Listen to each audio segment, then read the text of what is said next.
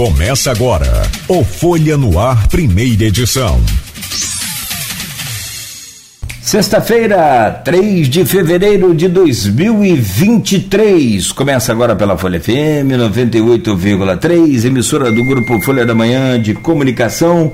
Mais um Folha no Ar. No programa de hoje, nós convidamos o Murilo Nogueira, ele é coordenador do Censo Demográfico do IBGE da agência Campos, e também William Passos, geógrafo com especialização em estatística pelo IBGE.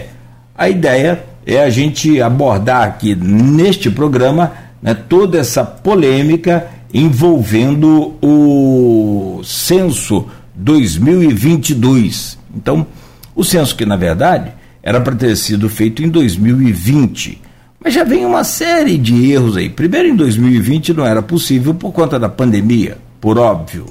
Mas havia uma prévia programada para 2015, para não ficar um distanciamento tão grande, de, porque o censo é feito de 10 em 10 anos. Então tem muita coisa errada, tem muita polêmica em torno desse censo 2020. Mas ah, o que, que representa o censo?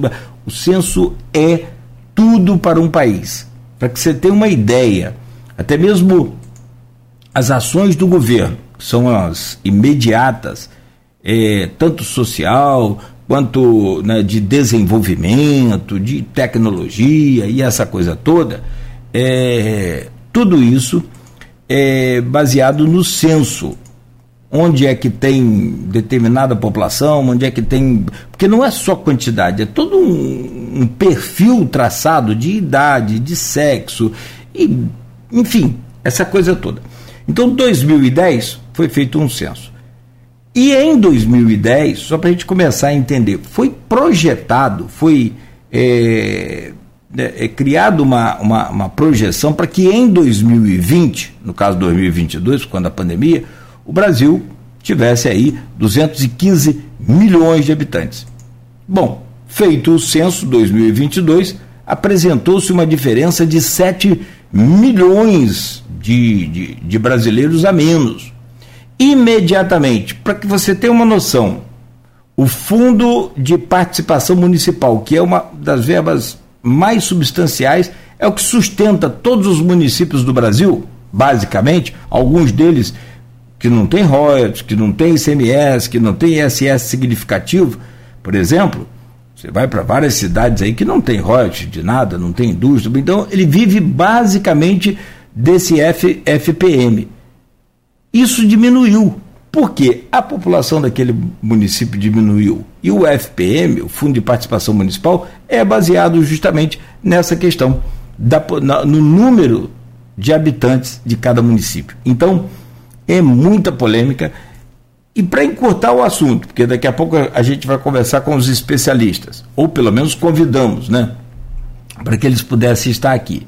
É, a gente vai entender mais e se aprofundar mais em todo esse, esse emaranhado que virou esse censo. Por fim, você tem ideia, os próprios técnicos do IBGE deram várias entrevistas garantindo anonimato para a grande imprensa, alegando que esse sistema utilizado este ano, o formulário usado, por exemplo, este ano, nunca foi usado em nenhum país do mundo.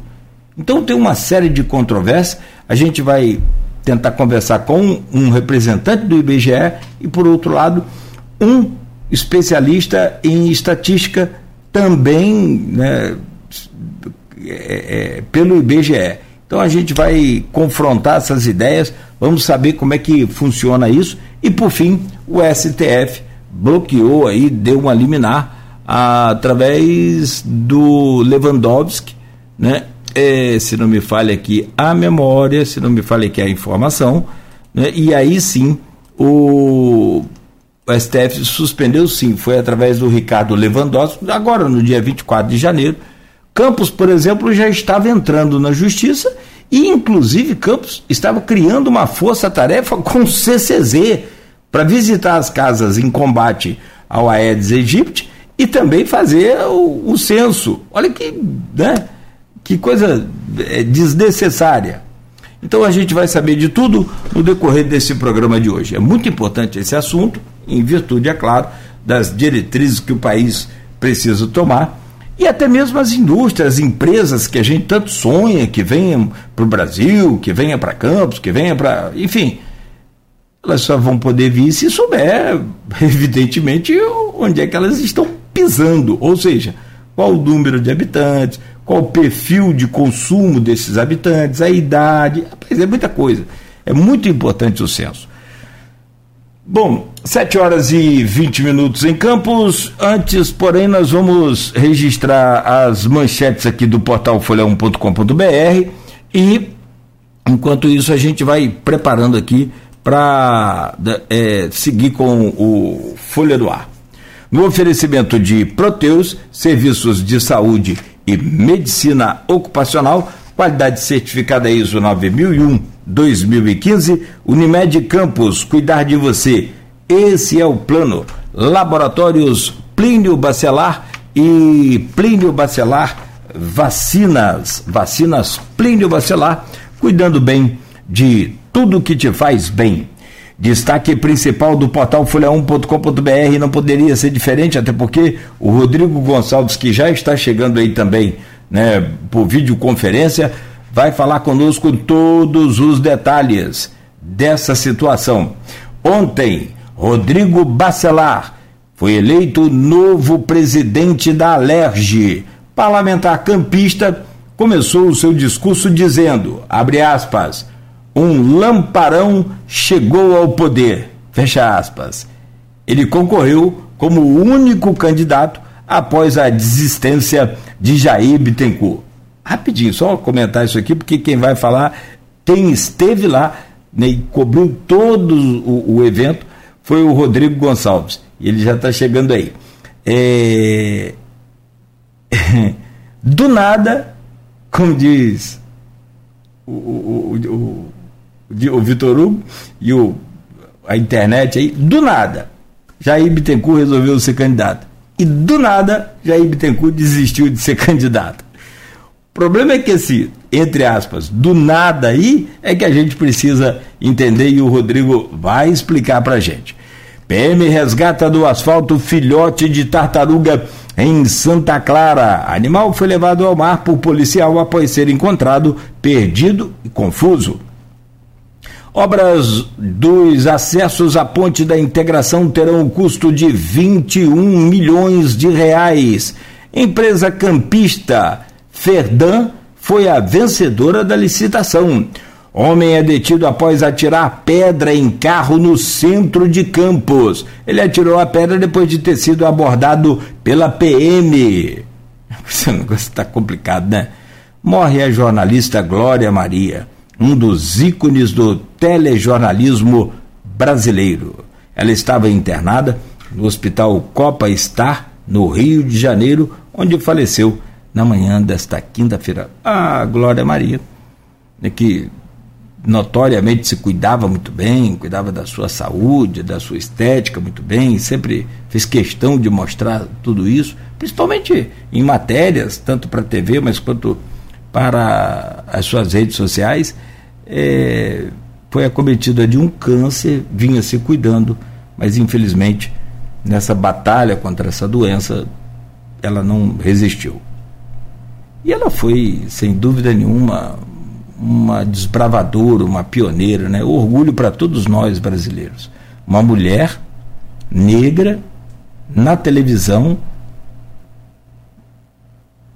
em tempos absolutamente difíceis mais difíceis até do que os de hoje, já há uma série de avanços importantes para o espaço da mulher, mas ainda falta muita coisa, né, para que a mulher possa realmente ocupar o seu verdadeiro e devido lugar nessa sociedade. É, em 1971, com 21 anos, ela entrou para a Rede Globo de televisão. Você imagina o, o quanto de, de, de, barreira, o quanto de paradigma, o quanto de tudo que você pode imaginar, ela quebrou, né, fazendo esse trabalho dela. Com 21 anos, mulher jovem, negra, entrar para a televisão. Fantástico, fantástico. Fica aí o seu legado, fica o seu exemplo, e para nós nos resta, é claro, evidentemente, reconhecer humildemente, é, quase que insignificativamente esse reconhecimento nosso, mas reconhecemos e podemos dizer: valeu, Glória Maria. Valeu, valeu por tudo. Mortes de puérperas de São Fidélis são investigadas pela polícia.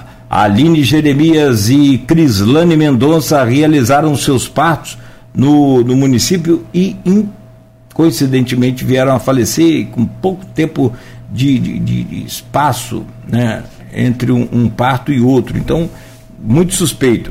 Ex-deputado Daniel Silveira é preso pela Polícia Federal em Petrópolis. Prisão aconteceu após é, um dia o ex-parlamentar ficar sem mandato. Prefeito assina projeto e Campos ganha sistema de planta online. Isso foi anunciado aqui é, em primeira mão, né, aqui neste programa com o Cláudio Valadares. Foragido por tentativa de homicídio é preso enquanto passava pelo posto da PRF. DRJ inicia a remoção de passarela da ponte de Donana. Dois jovens baleados dentro de residência em São Francisco. É o crime em São Francisco, é a violência em São Francisco, que a gente tanto tem falado aqui, que vem crescendo por conta deste tráfico do tráfico de drogas, de armas. É negócio realmente muito complicado. Dois jovens foram baleados agora. FMC recebe novos alunos com recepção solidária. Até que enfim, né? Acabou aquela, desculpa a expressão, aquela palhaçada de trote. Aquela coisa mais imbecil que eu já vi na minha vida. Faculdade de Medicina de Campos dá exemplo e recebendo os novos alunos com a recepção solidária. Finalmente, novo trecho da 28 de março interditado hoje. Pode se preparar para mais tumulto no trânsito. E ainda, CCZ faz mutirão de limpeza nesta sexta-feira em quatro bairros. Agentes estarão na Pecuária, Doutor Beda, Lapa e Presidente Juscelino. É isso mesmo? Para visitas domiciliares. Olha, se o pessoal do CCZ chegar aí, se você tiver desconfiança, pode pegar o seu aparelho de, de celular, o smartphone, e, e, colocar no crachá que ali tem o QR Code, automaticamente vai aparecer todas as informações identificando esse, esse funcionário, ok? Então fique atento aí. Vou repetir os bairros aqui: são Pecuária, Doutor Beda, Lapa e Presidente Juscelino Kubitschek, é isso mesmo?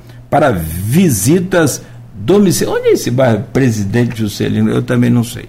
Peço desculpas. Está é, tá aqui no portal folha1.com.br. São 7 horas e 27 minutos.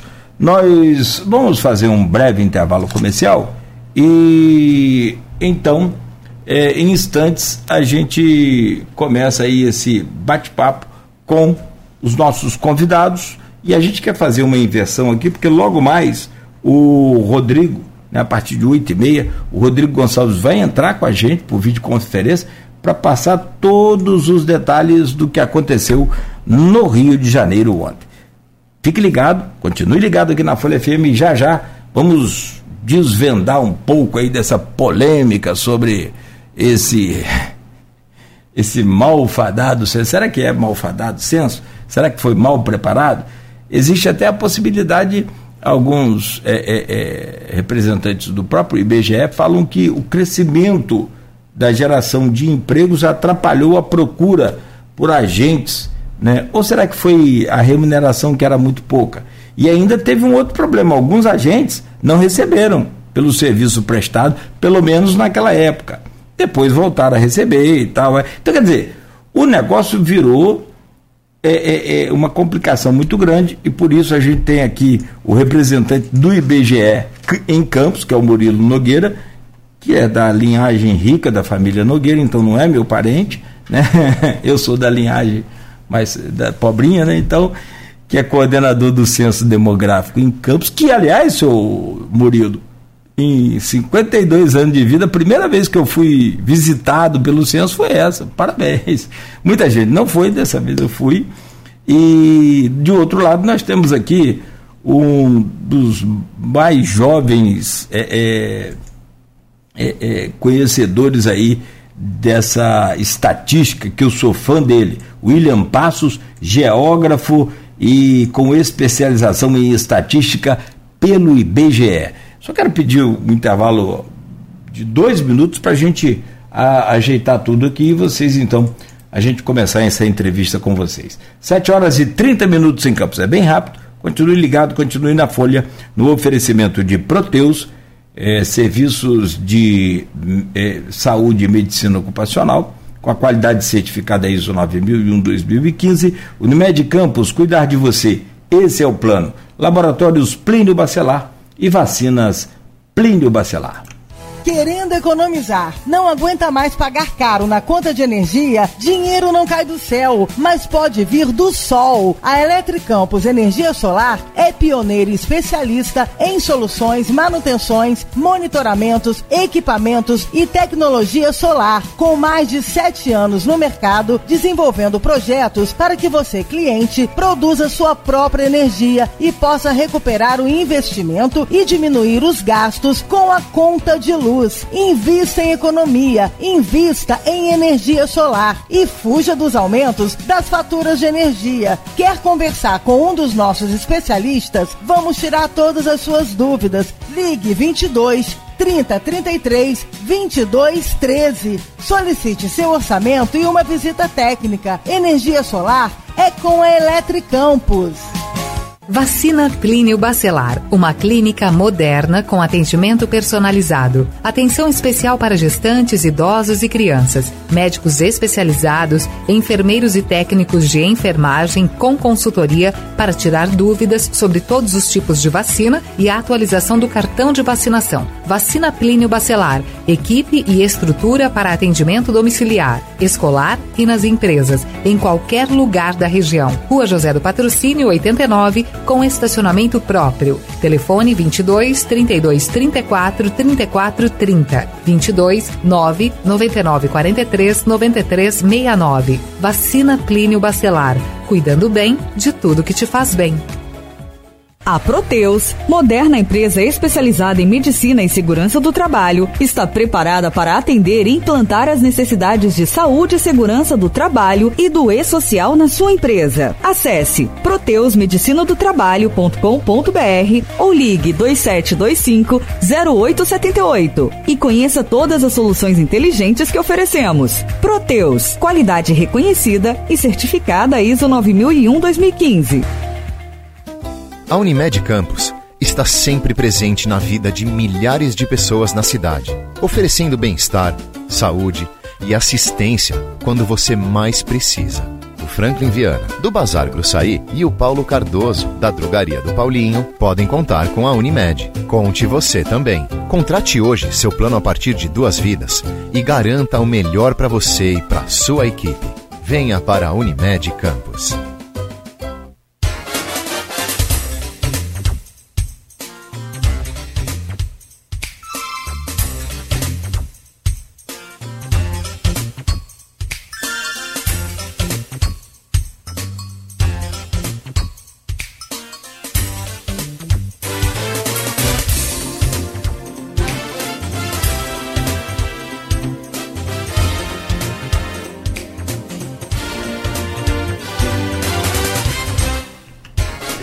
Agora sim, são, são 7 horas e 33 minutos em Campos. Nós voltamos com Folha no Ar desta sexta-feira, dia 3 de fevereiro. Campos que tem tempo bom e previsão de calor para hoje. Aliás, final de semana, temperatura aí beliscando os 40 graus, hein?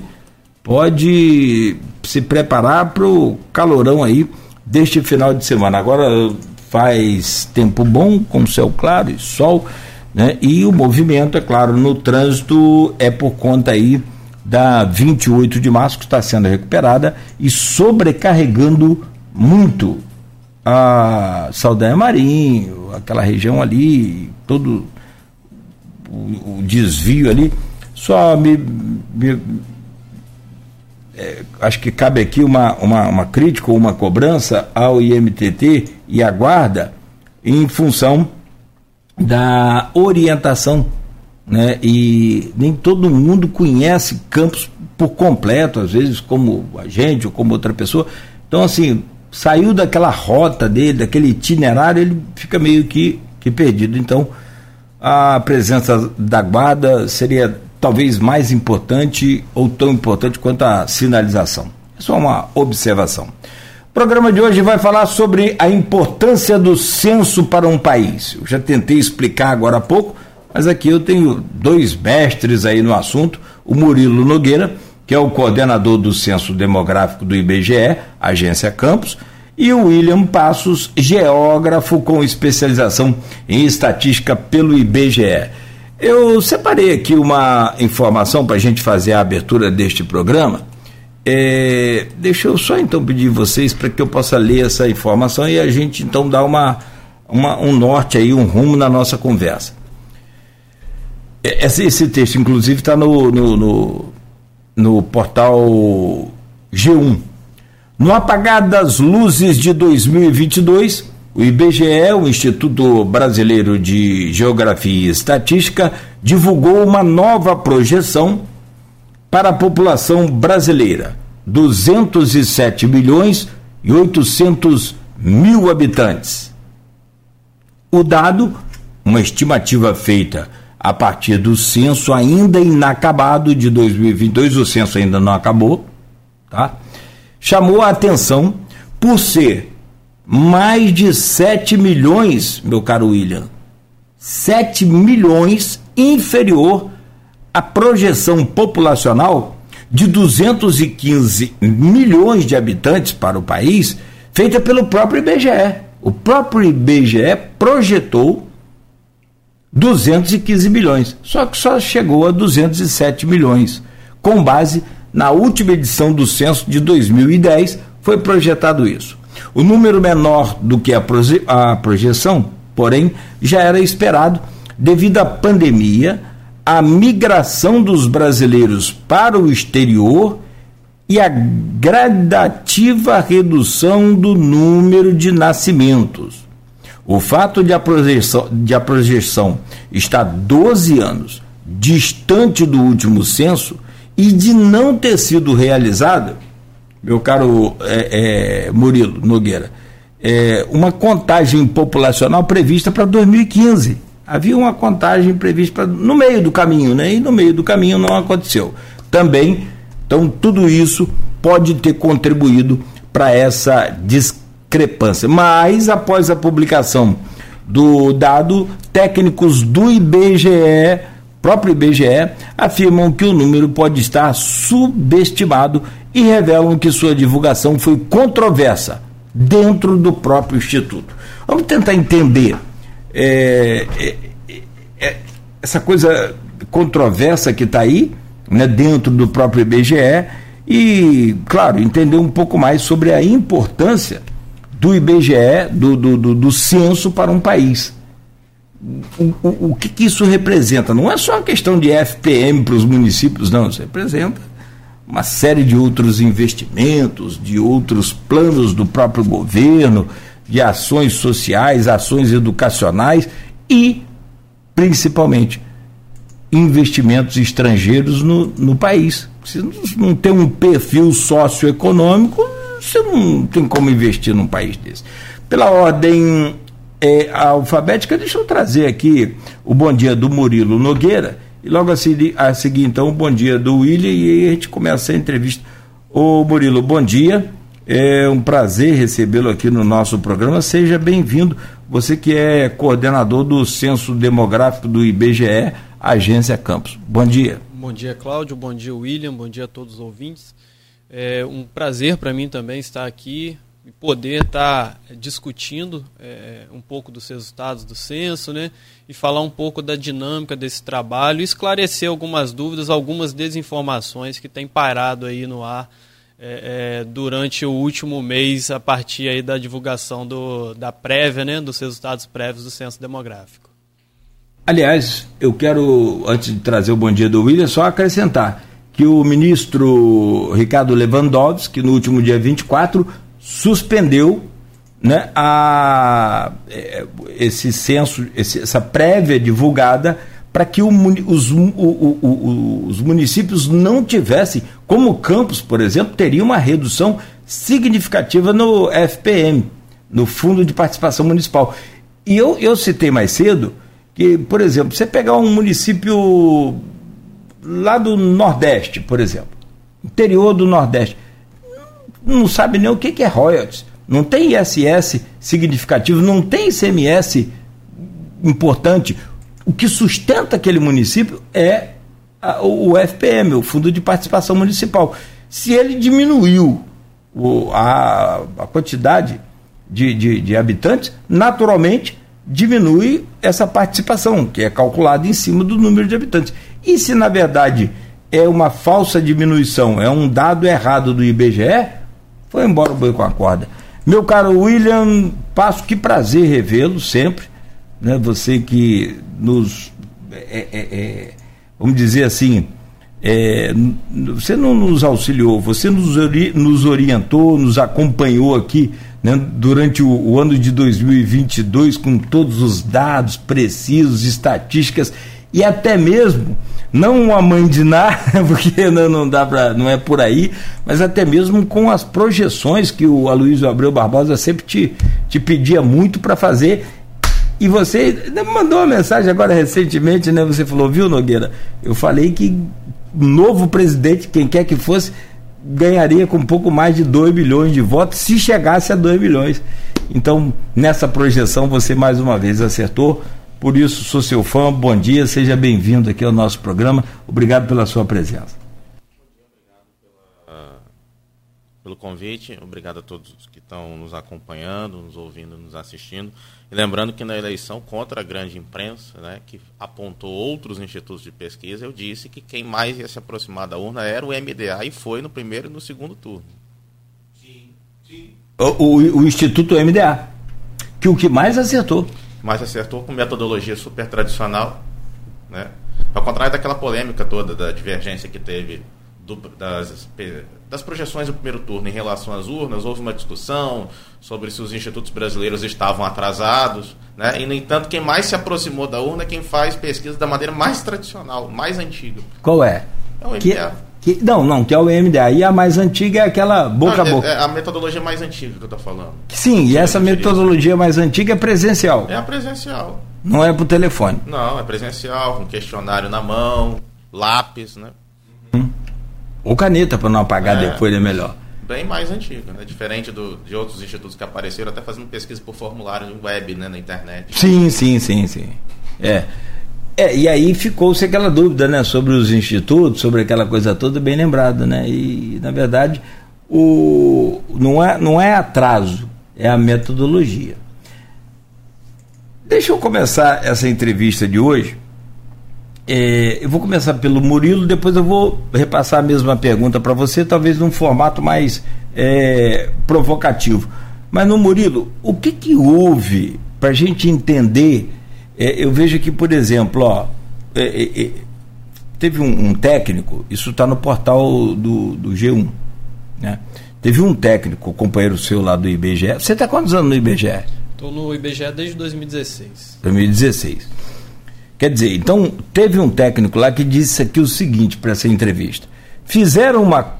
Tem o nome do técnico aí? Então, mas aí é que tá. Ele só deu entrevista garantindo o anonimato dele. Mas como é um portal sério e ele deu a entrevista à BBC News, então para mim vale, uhum. tá? E eu, evidentemente, se ele pediu, a gente tem que garantir o anonimato dele. Até porque não tem o nome dele aqui que não foi a gente que fez, mas, mas é um direito dele. Mas ele, ele disse aqui: fizeram uma conta de padaria com base no que já está feito no censo, mas o método é bem duvidoso. Teve bastante discordância sobre isso. Relata um técnico do IBGE que conversou com a BBC News Brasil sobre condições de anonimato. A minha pergunta a você, baseado aqui, se ele está certo ou não no que ele falou, é, eu vou pegar esse, esse, esse gancho aqui e te fazer essa pergunta. O que, que aconteceu com o censo? Por exemplo, o Campos tinha uma perspectiva, tinha uma expectativa de chegar próximo a 600 mil habitantes, 550 mil habitantes, e a coisa não passou de pouco mais de 500 mil. Chegou a quanto? Campos, no final dessa a, prévia? A prévia do dia 25 de 12 de 2022, ela está em 474 mil habitantes. Agora, expectativa de 550, 600 mil habitantes, eu nunca vi esse número de forma oficial. Eu, eu, sempre digo o seguinte: a gente não trabalha com expectativa. Até porque, se a gente for levar em consideração todas as expectativas de todos os municípios, o que tem de município que acha que tem a obrigação de dobrar de tamanho a cada 10 anos, Hoje a gente teria no país um país do tamanho da Índia, né? O Brasil teria mais de um bilhão de habitantes, se for somar a expectativa de todo mundo. É... E o IBGE não faz pesquisa. Esses dias eu li uma, uma matéria que dizia sobre a sensação de crescimento de campos, da população de campos. E eu fico me perguntando que sensação de crescimento é essa que esse jornalista tem, uma vez que é, a gente está aqui no centro da cidade, você pode olhar o mercado de trabalho, o centro da cidade de Campos, está tudo fechado, né?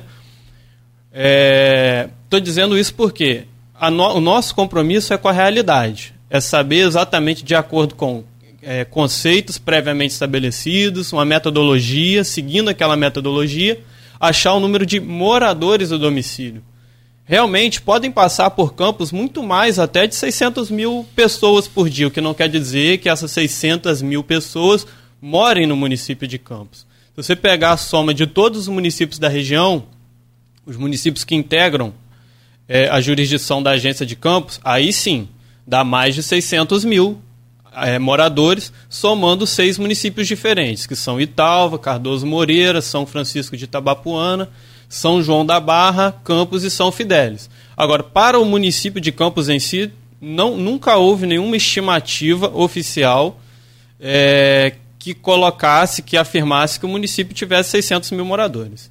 A estimativa é, antes do censo era que chegássemos a 511 mil moradores, né? E a prévia do dia 25 saiu com 474 mil moradores. Depois dessa prévia, obviamente, a gente já teve mais 40 dias de trabalho, nós também já recenseamos mais algumas pessoas, estamos um pouco mais próximos aos 500 mil. É, no entanto, ontem, dia 2, sairia mais uma prévia, só que como o STF suspendeu né, a utilização dos dados prévios para repasse do FPM, que eu acho uma decisão acertada, uma vez que você está mexendo com as finanças dos municípios, né, utilizando um trabalho que ainda está inacabado. Então, manteve-se as, as estimativas feitas anteriormente, justamente para não ter esse impacto é, desnecessário antes do término do trabalho. E, é, e essa divulgação, inclusive, da prévia, utilização desses dados, teve um, uma repercussão muito negativa para a instituição. Lembrando que a decisão de utilizar esses dados prévios não, foram, não foi uma decisão do IBGE, é uma decisão do TCU é, que exigia que se tivesse a divulgação de alguma coisa para eles já recalcularem o FPM para janeiro de 2023. Então o censo Isso... não acabou ainda? Não, o censo não acabou. Ele deve terminar no final de fevereiro, no final desse mês de fevereiro. Da prévia de 25 de dezembro para cá, nós continuamos em campo, fazendo um trabalho de varredura, uma varredura final, para ter certeza que nenhum morador ficaria de fora, né? É, seguindo a metodologia, seguindo é, é, é os conceitos previamente estabelecidos, e de lá para cá a gente já conseguiu encontrar, é, recensear mais algumas, alguns moradores no, no município de Campos.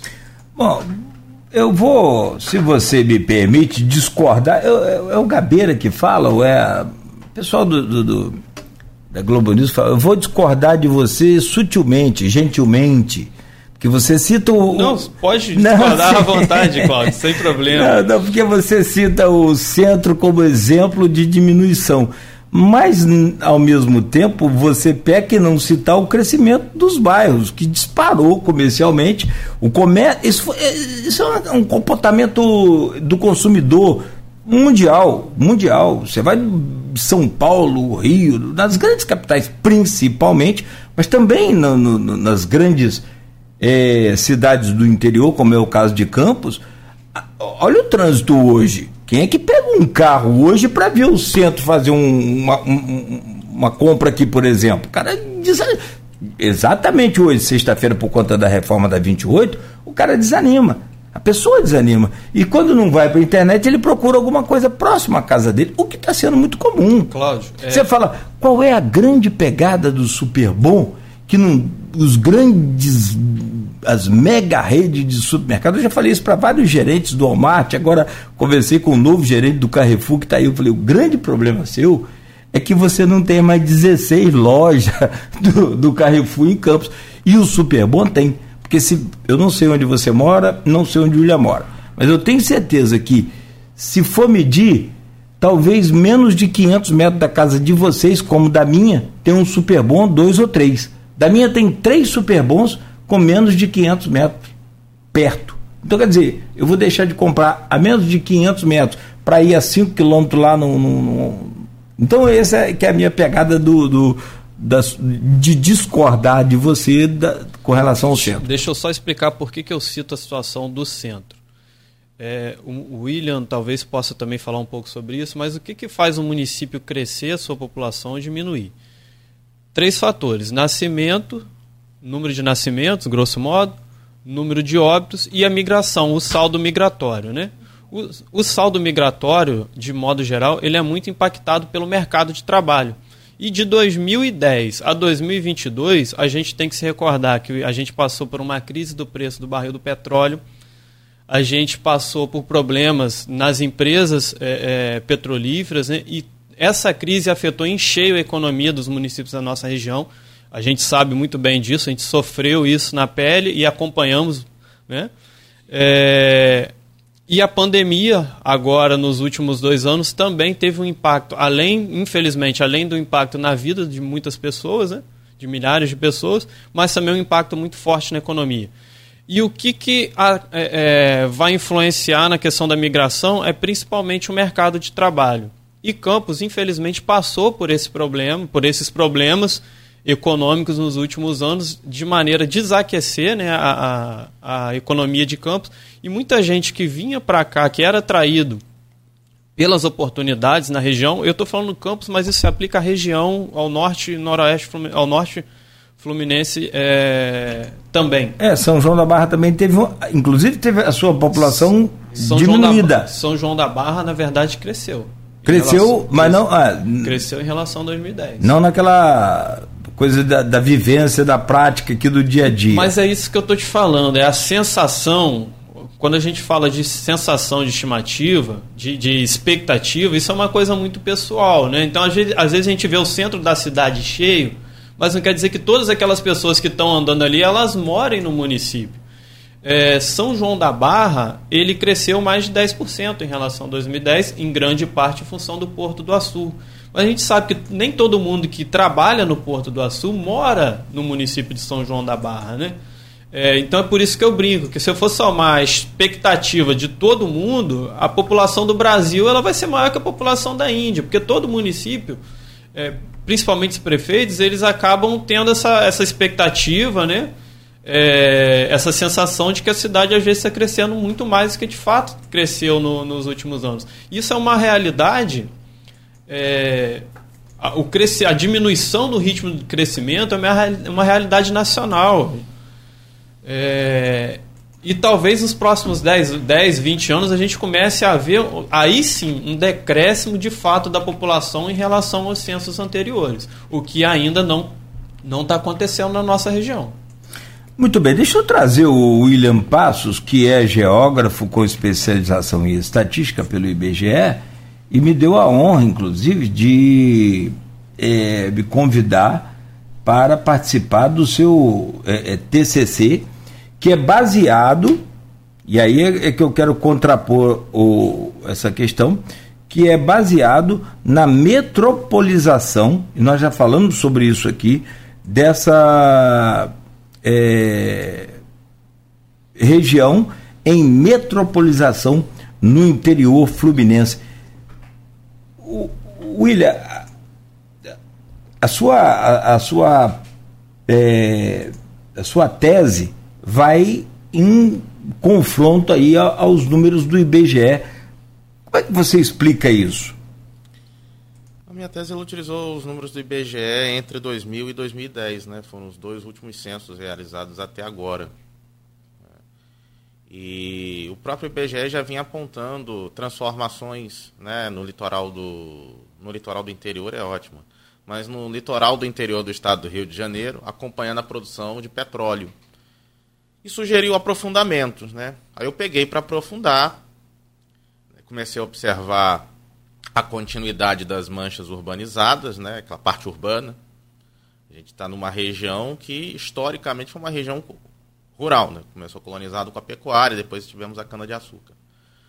Mas se a gente observar, né, ir lá na internet, pegar o Google Maps, clicar em imagem de satélite, a gente vai começar a ver que a gente tem uma mancha de urbanização em campos ali, é, de maneira descontínua, né, chegando em São João da Barra, São Francisco e Itabapuana.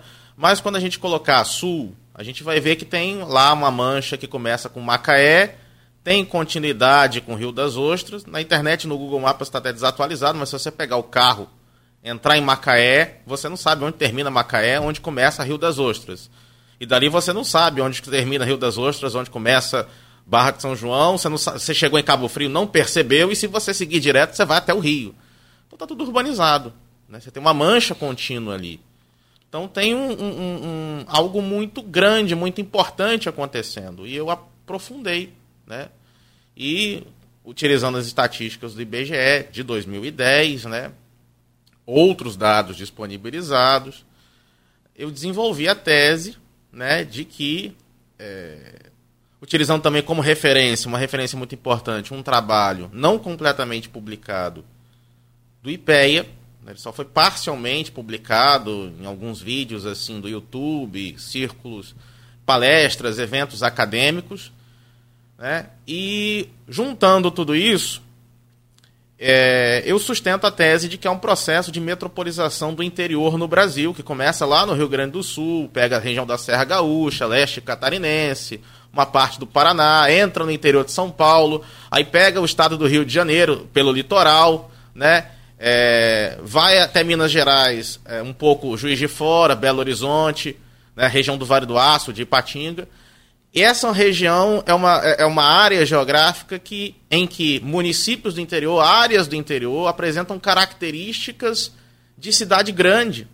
Mesmo a em, alguns, em alguns aspectos até de metrópole, mesmo não sendo metrópoles. Né? E com base nisso eu desenvolvi a tese da metropolização do interior brasileiro e aprofundei isso no estado do Rio de Janeiro. No estado do Rio de Janeiro eu estudo essa região e aí eu desenvolvi uma metodologia e essa metodologia chegou inclusive a mapear uma nova região que eu chamo de região da Bacia de Campos, pegando de São João da Barra até é, Cabo Frio e no período do verão se expandindo é, até Araruama, né, que eu chamo de região da Bacia de Campos expandida, né, porque é, os próprios dados do IBGE apontam, no período do verão, de dezembro a março, por motivo de veraneio, a população da região dos lagos explode. Ao explodir, Araruama e Guaba Grande passam a se ligar a Cabo Frio. Né? Fora desse período, Araruama e Guaba Grande se ligam mais ao Rio de Janeiro. Então a gente tem um, uma, uma espacialidade que se movimenta sazonalmente. E, e daí você pode dizer que o IBGE que o censo do IBGE não está correto? É possível afirmar isso assim, mediante a sua pesquisa? Não a minha. A, é nem minha, minha, minha, minha, minha torcida, não a minha expectativa de que Campos tivesse mais de 500 mil habitantes. O IBGE ele segue uma coisa chamada Sistema Estatístico Internacional. Né? São parâmetros de estatística definidos pela ONU e seguidos por países do mundo inteiro, até para poder ter uma comparabilidade. Você pegar a população do Brasil, poder comparar da Argentina, poder comparar dos Estados Unidos, poder comparar da China, poder comparar da Índia. Então você tem que calcular do mesmo jeito. Porque se você calcular de maneira diferente, você não consegue comparar. Não é isso? Você só consegue comparar. É... Você, para fazer um cálculo, você precisa igualar as unidades. Isso aí é aquilo que a gente aprende na escola, né? Se você tem lá metros por segundo com quilômetro por hora, você tem que igualar ou para quilômetro por hora ou para metro por segundo para você fazer a conta. Senão você não pode comparar coisas diferentes. Você não pode comparar quilo com. com Alho mili... com bugalho, né? Com, com, com centímetro. Não dá para comparar quilo com centímetro. Né? Então você precisa igualar parâmetros de cálculo. E o IBGE faz isso. Né? Ele segue regras que são estabelecidas internacionalmente. Então, mesmo a metodologia seguida pelo IBGE é seguida pelo, pelo censo demográfico em Portugal, na Espanha, Estados Unidos, México, Argentina, Índia, China. E do mesmo modo, nesses países também há frustração de expectativas. Né? O Portugal acabou de fazer um censo demográfico com frustração de expectativa. A população baixou. população muito baixa, é, demonstrando uma falta de dinamismo econômico muito grande no país, uma situação econômica muito complicada, ao contrário das expectativas de muitos brasileiros né, que enxergam um país como paraíso, vão é, para lá, que, que chegam lá e veem que é, é, muitas vezes é melhor você ficar no Brasil Sim. do que você ficar lá. Sensação então de que prosperidade, de prosperidade, prosperidade. Aí eu volto com o Murilo aqui e a gente vai não precisa necessariamente esperar a pergunta para um, você pode interromper, pode fica à vontade aqui é um bate-papo. Virar um debate, né? É, é. Segundo turno. Só bater da canela para baixo, por favor. É, é, o que eu falo com a esposa, né? Minha filha bate daqui para baixo que o pessoal vê, né? A Luísa que gosta quando eu falo isso. No rosto todo mundo vê, né, rapaz? Você bota uma camisa assim, ah, ele como é que usa colarinho fechado. Campos teria em 2010 487.186 habitantes. É esse o problema. Um, tá aqui o IBGE, gente. 463 mil habitantes. Está aqui na 2010. página do IBGE, Murilo. Ó, qual a população da cidade de Campos? De acordo com o Instituto Brasileiro de Geografia e Estatística, Campos tem uma população de 487.186 habitantes, sendo assim mais populosa cidade do interior. Deixa eu ver qual é o ano desse, é. desse número. Deixa eu pesquisar aqui o ano, mas vamos lá. A justificativa que o IBGE apresentou para diminuição para mim não foi muito convincente. Essa coisa do, do de, de, brasileiro que está migrando, pro, pro, pro, eu não vejo isso como uma, uma 7 milhões de brasileiros. Cláudio, 7 milhões. É, vamos lá, a gente está falando de uma estimativa baseada em 2010, certo? A estimativa era de 214 milhões, foi de 207 milhões. Né? Quantos por cento essa, essa variação representa? Menos de 3%, certo? Sim. Poxa, uma margem de uma conta que você errou por 3% depois de 12 anos, depois de 12 períodos, porque uma coisa é você fazer a estimativa no ano de 2011, ela vai dar uma precisão muito boa. Em 2012, um pouco um pouco menor. Em 2022, essa precisão, essa margem de, de precisão, ela vai ser um pouco menor. É, e aí entra uma questão que é crucial, que já foi abordado pela instituição, pelo presidente interino, que foi a falta da contagem populacional em 2015, que serviria como é, é, uma certa. Trazer o número, os calibrar. números mais para a realidade. Exatamente, para calibrar essa Para não gerar essa falsa expectativa. Exatamente. Então criou-se, né, tem uma estimativa que muitos municípios não alcançaram essa estimativa, mas justamente talvez por falta dessa, dessa calibragem no meio do período ah, intercensitário. O problema é que vocês do IBGE acabam deixando a gente maluco. Ó, página do IBGE, deixa eu virar o computador para você. William tá vendo? Tá aqui, ó, página do IBGE é, Campos dos Goitacazes, código 330009, área territorial 4.032 quilômetros e 487 metros quadrados, população estimada, página do IBGE, estimada, mas está na, mas tá na página do IBGE, não sou eu que estou inventando Sim, mas não. é a estimativa. 514.643 pessoas, 2021. Exatamente. 514 mil, a estimativa, tomando por base 2010 e sem ter sido calibrado em 2015. É esse que então que é o grande problema? Não é esse, a metodologia. Esse, esse é um dos grandes me... problemas. Sem dúvida, a falta da contagem em 2015 acabou gerando. É, porque a estimativa é um, um modelo matemático. Né? Então, se você faltando essa calibragem dos parâmetros no meio do período, 2016, 17, 18, se tinha algum erro, a, essa margem de erro ela vai. Ela, a, a tendência é que ela aumente, entendeu, Cláudio? É, então, é, é, essa falta da contagem em 2015 tem gerado esse grande problema, talvez seja um dos maiores problemas desse censo, que foi justamente a falta dessa calibragem aí a partir de 2015. Na, e se você for pegar para analisar, no caso do Brasil, a gente está falando de uma variação de 3%. Então, eu, para um período, um modelo matemático está sendo replicado há 12 anos, sem ter uma calibragem, no meio do período, eu não acho nenhum absurdo, não. Acho que só para complementar o que o Murilo está falando, o, o, que ele fala é o seguinte: a diferença entre o que o IBGE estimou e o que o IBGE achou. Só rapidinho, William. Lembrando que é um resultado ainda não. É um resultado de um trabalho que, que ainda está até... sendo realizado. Isso tomando por base 25 de dezembro. Hoje é dia 3 de fevereiro. Então, de lá um para cá, mais de um mês depois. Então, de lá para cá, o trabalho gente... continuou. Uhum. Não, deixa o William falar e eu, eu volto. Essa diferença entre o que o IBGE estimou e o que o IBGE achou, ela ainda é menor do que pesquisa eleitoral para a cidade interior. Ano que vem tem eleição. A margem de erro, Isso. você diz. Ano que vem tem eleição. Se acontecer de algum instituto de pesquisa é, fazer uma pesquisa de qualidade, ele vai entrevistar em torno de 800 pessoas em campo a margem de erro dele vai dar 3,5% para cima ou para baixo. 3,5% que essa pesquisa apresentar é menos do que essa diferença que o IBGE mostrou. E só para complementar, em 2010 isso também aconteceu, porque a estimativa, volto a dizer, é um modelo matemático você levando em consideração que a dinâmica vai permanecer a mesma, que você não vai ter uma crise econômica no meio do caminho, que você não vai ter uma pandemia no meio do sim, caminho, né? Então, você partindo do princípio que a dinâmica ela vai permanecer estável, a mesma.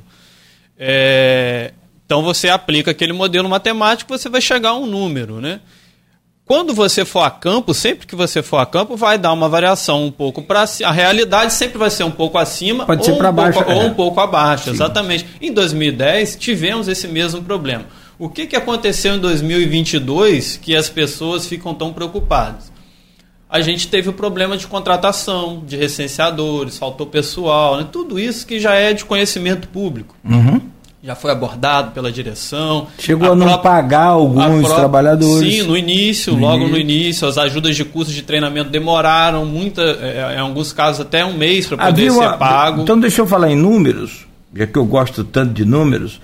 É, havia uma projeção, uma, uma, uma necessidade de três, me parece que três 3.2 bi. 3.2 ou 3.5? 3.2. 3.2. É, virou 2.3. Caiu para 2.3, é. ou seja, Inverteu, né? o, o, governo passado tirou um bilhão de reais da, das despesas é, para investimento na, na, e aonde na pesquisa. que isso impactou? Impactou no... O número de supervisores que em Campos foi 50 supervisores, eu era para ter tido 80. Teve um corte de 30% no pessoal, teve um corte principalmente na remuneração dos licenciadores. O que, muito, o que, que aconteceu logo no início do censo demográfico? Muitos licenciadores trabalharam, fizeram o setor, na hora de receber, receberam um valor considerado baixo, né? É, e aí muitos acabaram saindo, desistindo ali no, no início. Aonde o IBGE no Brasil teve mais problema com isso foi justamente nas regiões em que o mercado de trabalho está mais aquecido, no centro-oeste, por causa do agronegócio. É, regiões de praia, agora, durante o verão, está sendo difícil manter o recenseador contratado, porque se a remuneração está baixa, às vezes ele tem até um outro trabalho temporário, mas que paga um pouco melhor, e aí ele está saindo para esse outro trabalho temporário. É, então, esse corte orçamentário, né, é, é, eu sempre digo o seguinte: decisões que foram tomadas lá em 2014, 2015 e agora, é, em 2019, 20, 21, estão impactando hoje é, no prazo, né, na execução do trabalho. Então, por esse motivo, a gente teve que ir alargando cada vez mais o prazo para ter tempo de conseguir visitar todos os municípios do país, hoje, todos os domicílios do país, perdão. Então, até a você quer comentar o que ele falou? Outro assunto. Ah, tá. Só, só me, me, me permita, então, uma crítica que eu recebi aqui da Carolina Oliveira. Vocês conhecem não, né? É técnica do IBGE, não, né? Carolina, chega a ser engraçado um radialista falar de sensação de crescimento para um técnico do IBGE. Toda pesquisa usa uma metodologia, não se baseia em subjetividade e achismo. Ô, minha querida Carolina, você é, não tenha dúvida de que o achismo faz parte da vida de qualquer pessoa, de qualquer ser humano, e a projeção para mais é uma realidade que se vive principalmente as pessoas que não ficam dentro de casa atrás de, um, de uma tela de computador. E como eu, saem às ruas todo dia e você vê, é natural que se tenha um crescimento. E baseado nas falhas que o IBGE apresentou este ano, não por conta de vocês técnicos, de vocês responsáveis pelo IBGE, e sim por conta do corte da verba, isso é muito claro, isso é muito nítido para a gente, né? É, você percebe que é simples, minha querida Carolina. Se você fizer uma pesquisa na sua rua, você mesmo, conversar com 10 pessoas, você vai perceber o alto número de moradores que não receberam o, a visita do agente do IBGE.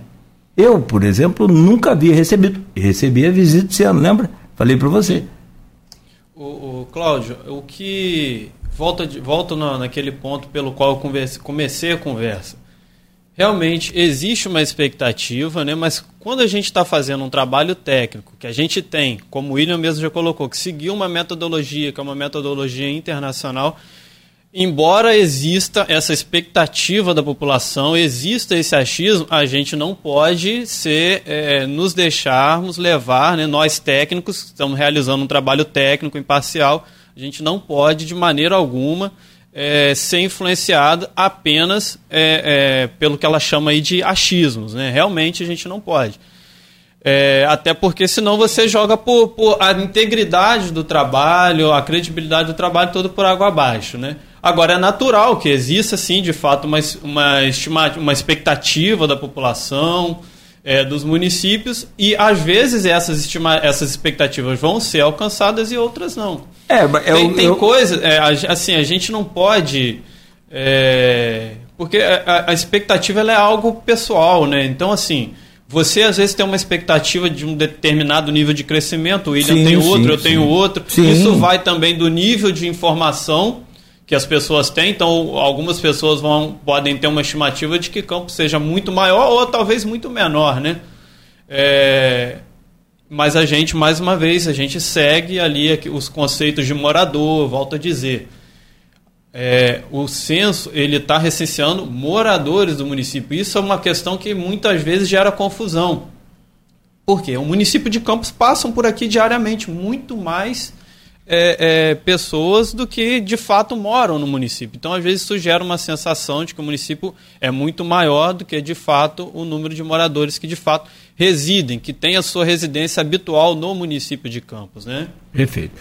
William, é, o problema do achismo só, é só... que o próprio site do IBGE achava que Campos ia ter 514 mil habitantes agora. Está aqui, ó, população estimada, ou população a, achada em 2015. Volto a dizer, isso é um modelo matemático que é, é, é aplicado tomando por base os dados de 2010, se toda, a se toda a dinâmica populacional e econômica da região não tivesse sofrido nenhuma alteração, nós muito provavelmente chegaríamos a isso. Mas a gente passou por uma crise do mercado de óleo e gás que afeta diretamente a, a nossa economia, os nossos municípios e uma pandemia nos últimos anos. É Talvez muito... se esse censo tivesse sido realizado em 2020 ou 2019, antes da Corretamente, pandemia, nada, certamente é... o resultado seria Poderia diferente. Ser.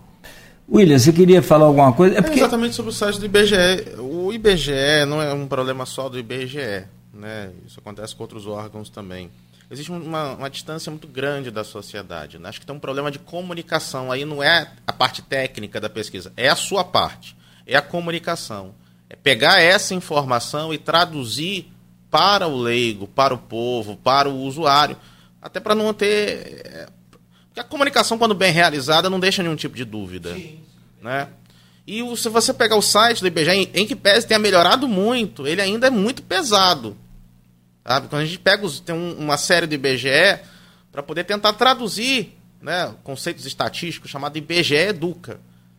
Né? Dá para entender, mas ele é pesado, né? Dependendo do nível de escolarização, de quem está vendo. Pesado que você diz é complicado é, para se técnico, entender. é técnico demais. É, se você pegar, por exemplo, uma pessoa que tem escolarização mais baixa, ela pode ter dificuldade de entender. Entendeu? Sim. Ou uma pessoa até que tem uma escolarização mais alta, mas de uma outra área totalmente diferente, né? Biomédicas, né? Também Sim, pode ter sim, dificuldade sim, de entender. Não é a área. Não, é uma questão da, da, da comunicação. Né? Acho que a comunicação, boa comunicação, você atinge todo mundo, né? É é como um programa de computador. O melhor programa de computador é aquele que não, quem não sabe nada de computador consegue usar com facilidade. É, é, concordo, William, com você. É, isso é uma crítica que nós mesmos, técnicos do IBGE, já fizemos à a, a, a, equipe de comunicação social. E eu concordo com você é, em parte é, sobre isso. Mas tem uma dificuldade também que é como você traduzir conceitos técnicos, né? E acho que é por isso que eu sempre faço questão de vir aqui explicar que a gente está falando de moradores, né? Porque é um conceito que ele faz toda a diferença.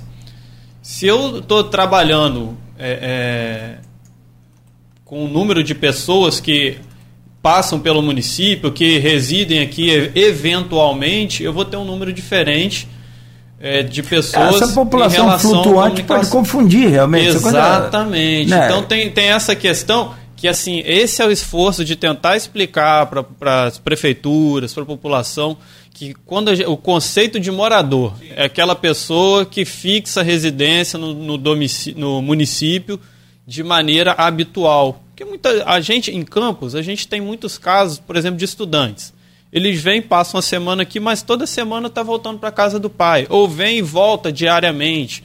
É, então essas pessoas, muitas vezes, é, via de regra, elas não serão contadas como moradores de campos. Justamente porque elas vêm por um motivo específico, faz mas aquilo aí, e vai embora. Elas mas... não residem habitualmente no município. É a primeira residência que vale.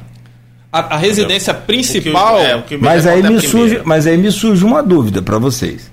É... Mas, é, é, mas gera realmente Porque dúvidas. se entendeu? eu passo aqui, vamos supor que eu seja um estudante, eu moro aqui de segunda a sexta, ok? Uhum. Uhum. Mas eu, eu sou solteiro, casa dos meus pais certo. lá em Talva, que é, que é uhum. a, a, realidade minha.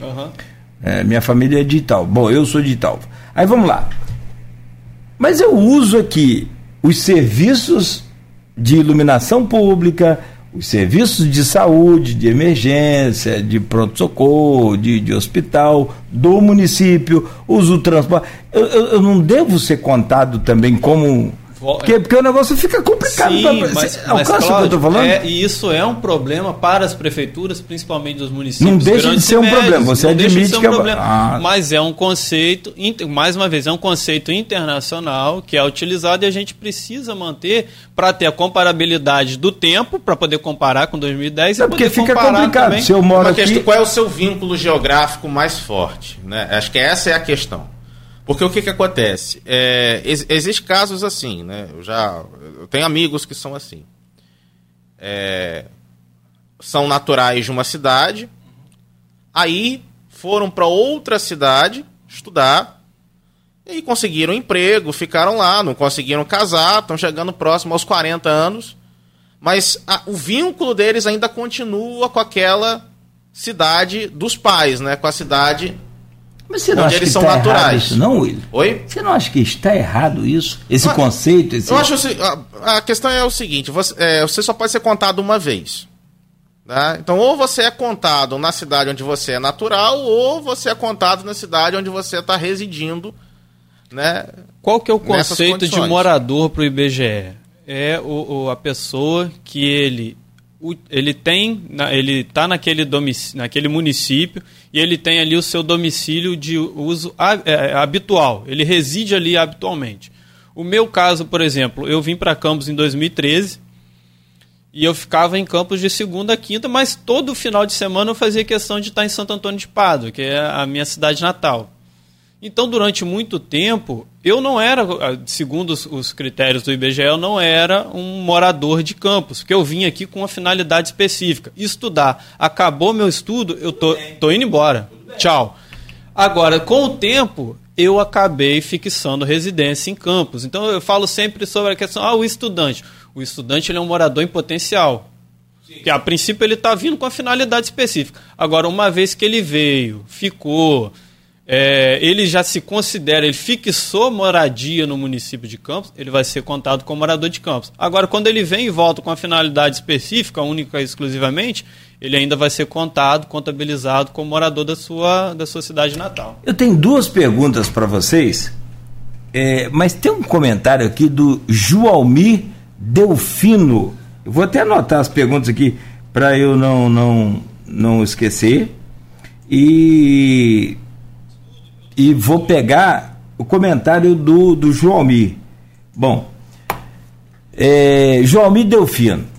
Eu acho que isso aqui representa muito bem, não sei dizer quantas pessoas, mas boa parte da, das pessoas. 65 anos sem ser visitado pelo IBGE. Isso, Ouço muito isso. Isso é o João Mir. Nem sempre eu confirmo, viu?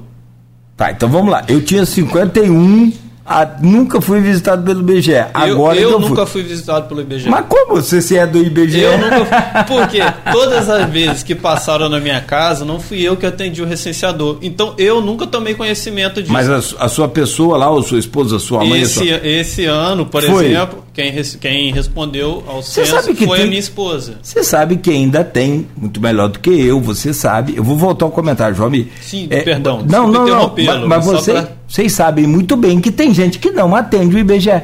Eu sei disso, eu Tem sei. a pessoa que pega o interfone e fala: ah, a patroa não está. Cláudio, e ela é a dona da casa. Cláudio, eu vivenciei isso e vivencio isso diariamente, Cláudio.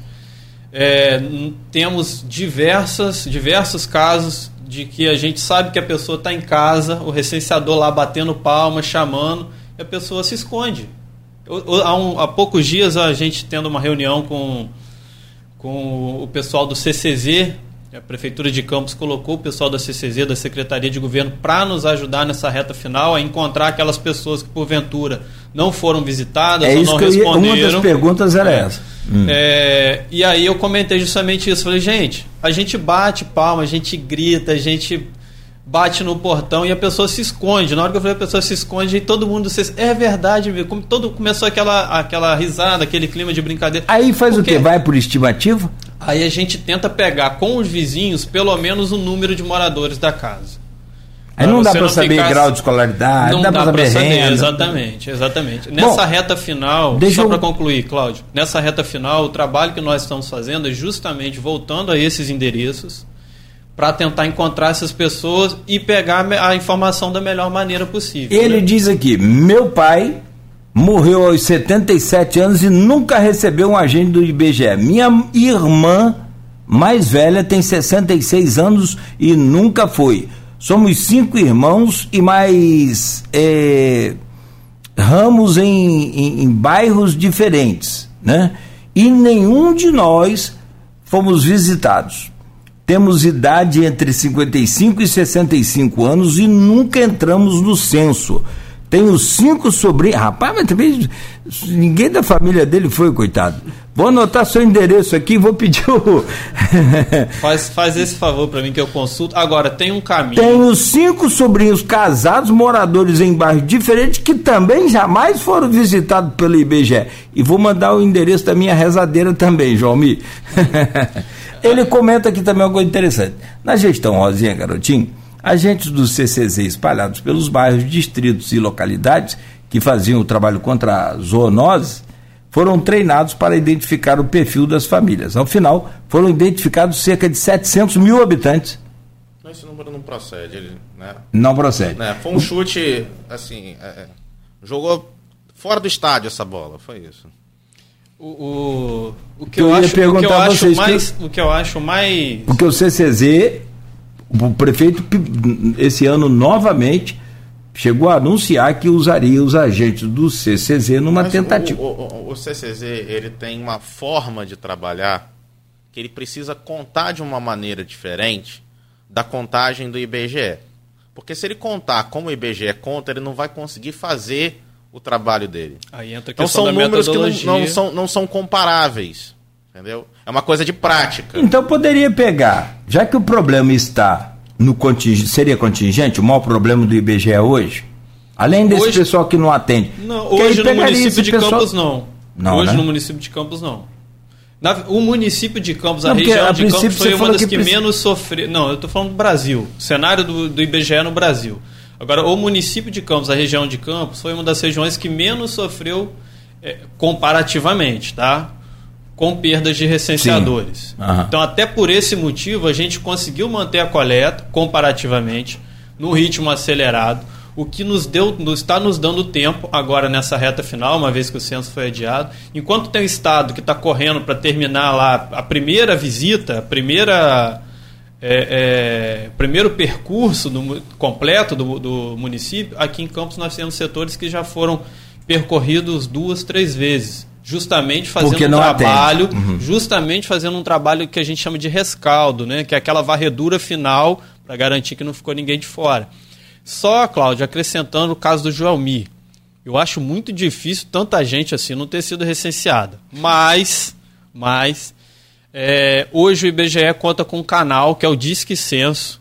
Aliás, a, a, a Caroline Oliveira está falando aqui. Eu acho que ela é técnica do IBGE. Eu não sei. Se você for, Carolina, quiser nos ajudar, fique à vontade. Eu acho que. O Disque Censo Ela está 137. colocando aqui, ó. Ela respondendo ao, ao, ao Joalmi, desculpa te interromper, ela botou liga no 137 então. Isso, isso aí. É, ele, ele, to- ele e todos os ouvintes, todos os moradores de campos que porventura é, não tenham conseguido participar do censo, não tenham sido visitados, ou que tenham a dúvida se o município, se o domicílio foi contado ou não, pode ligar no 137, que é o Disque Censo, vai passar por uma triagem, lá eles vão conferir se realmente o questionário daquele domicílio foi feito, ele pode ter acesso às respostas, porque como eu estou te dizendo, dentro de um quintal, por exemplo, o mesmo quintal, por exemplo, mora duas residências, né, mas moram parentes. E como o questionário básico, ele é bem básico mesmo, pega o nome das pessoas, a idade. É, para a Com entrevista. é menos, muito- Eu sempre brinco o seguinte: com menos de cinco minutos você responde ao censo demográfico. Muita gente diz, poxa, mas eu não tenho tempo agora. Se você não tiver cinco minutos a cada 10, 12 anos, que é o caso, dá 30 É, aí- segundos por ano para você estar contribuindo com o seu município, com o seu estado, com o seu país. Não contribuindo com ele mesmo, porque E se ele for ao hospital e não exatamente. tiver o dinheiro para até não tiver o, Isso vai afetar diretamente a vida desse, desse cidadão. afeta na saúde, afeta na educação, afeta em tudo, porque o É, então, assim, no pode ser também algum, se algum vizinho ali, próximo, parente, souber essas informações básicas, pode estar respondendo, o informando. problema é que se me perguntar sobre os vizinhos, eu tô enrolado, que eu não sei. Eu conheço meus vizinhos, Sim, claro, sim. mas eu não sei quantas pessoas tem na Não, casa. mas eu, tô dizendo no caso de pessoas que têm, que estão, que têm, que sabem as informações para poder fornecer, tá? Não tô falando de qualquer, pegar com qualquer um. Tô falando Dá de, chute, não, É, né? chegar. Minha avó mora do lado da minha casa. Eu sei o nome, a idade, a Ah, cor, sim, a sim. escolaridade. Eu sei essas informações.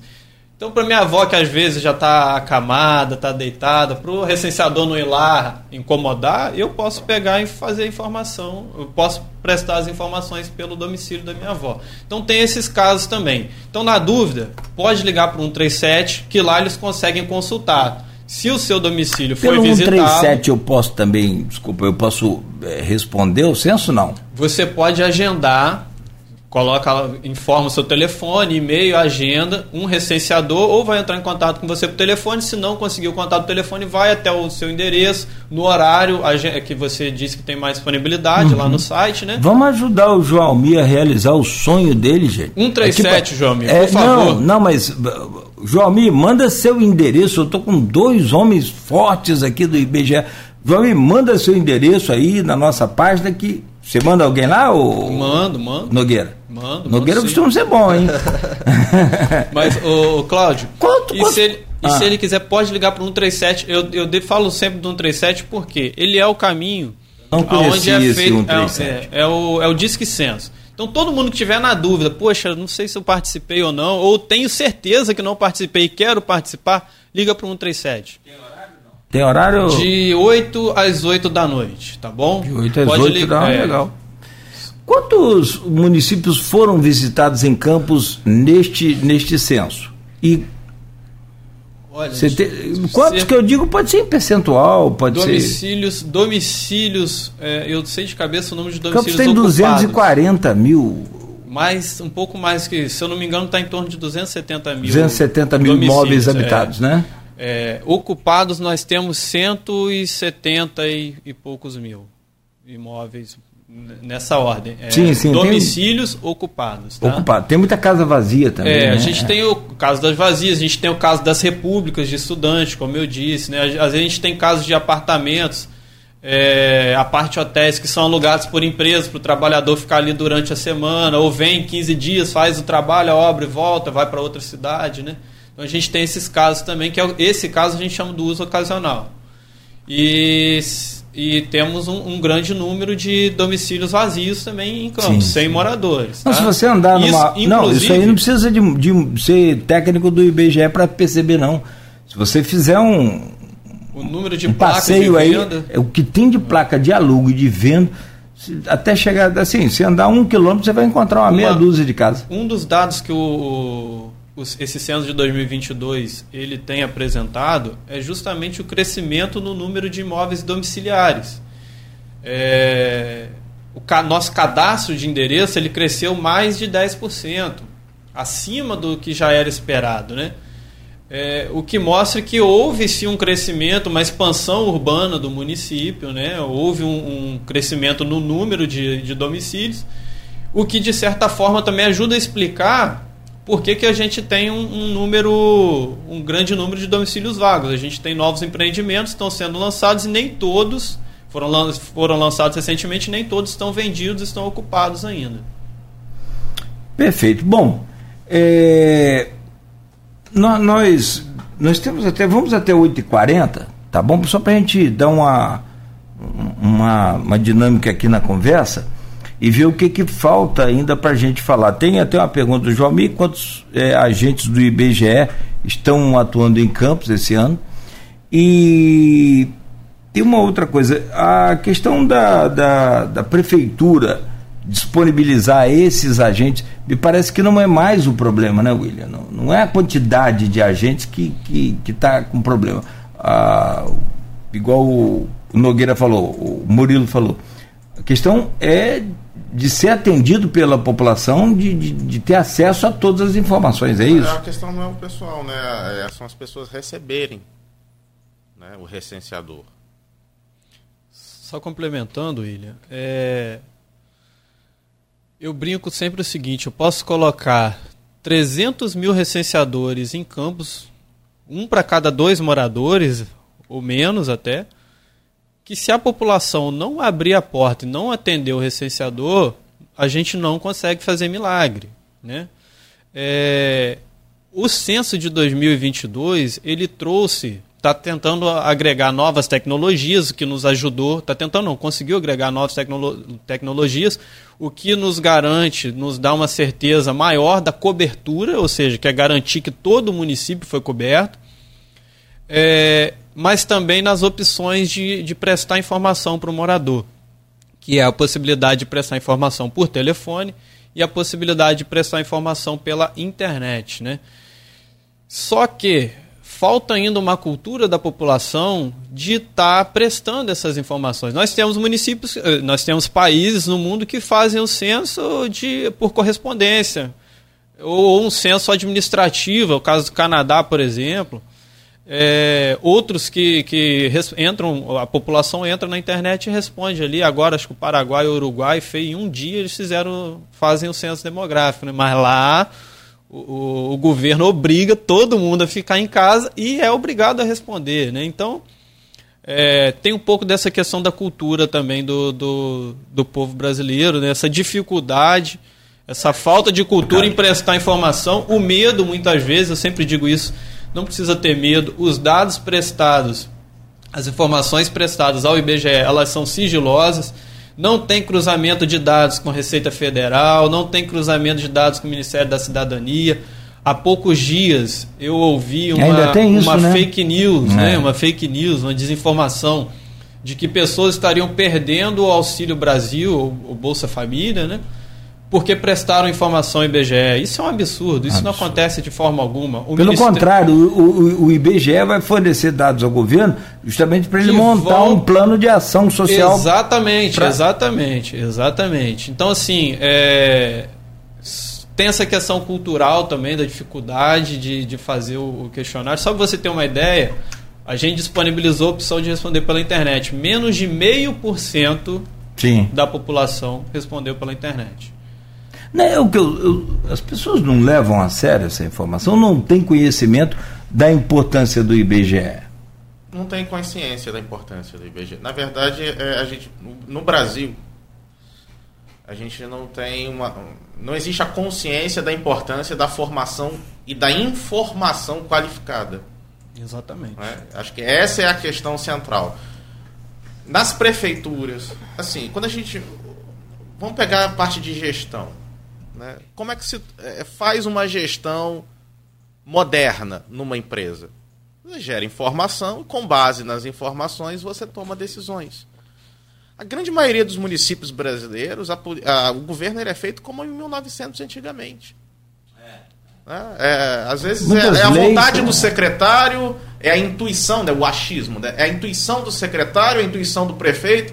Ele está no município que não tem as menores condições de desenvolver o turismo. E aí o prefeito quer desenvolver o turismo. E aí cria uma política de desenvolvimento do turismo que também não tem base, é, sim, não tem sim. organização, sim. Né? Não, não tem números, né?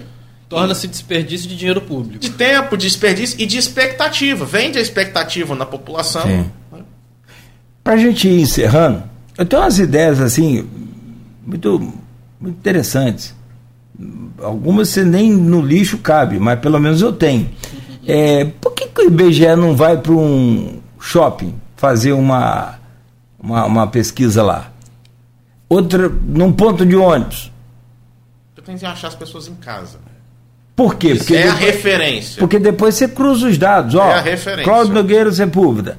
Ele deu uma entrevista lá no shopping e falou que na casa dele tem tantas pessoas, ele mora na rua tal, tal, tal, tal. Ah, mas eu já passei na casa de Cláudio, tá aqui aí, confronto. Não seria uma a coisa. a grande dificuldade, em primeiro lugar, você tem que cadastrar o endereço da pessoa, porque as pessoas elas se movem, mas as casas não, né? Então, assim, justamente para você não ter o problema da duplicidade de informações, você a, a unidade de coleta que a gente chama, né, é, são os domicílios. Então, por isso que, de forma geral, a gente vai ao domicílio. Mas existe sim, Cláudio, a possibilidade.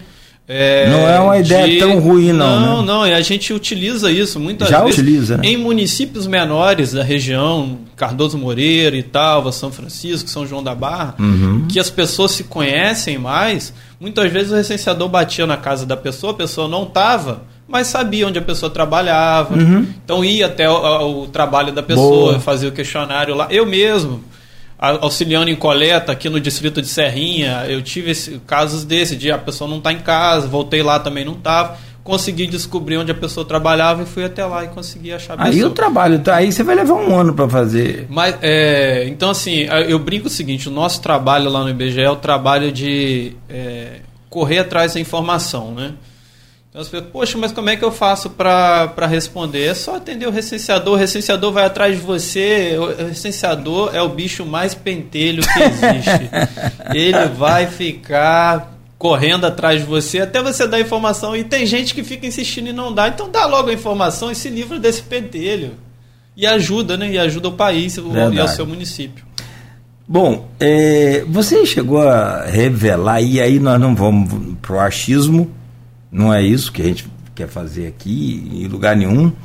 É, chegou a revelar que falta ainda o censo. Aliás, o, o censo 2022 é, não não está, como é que diz?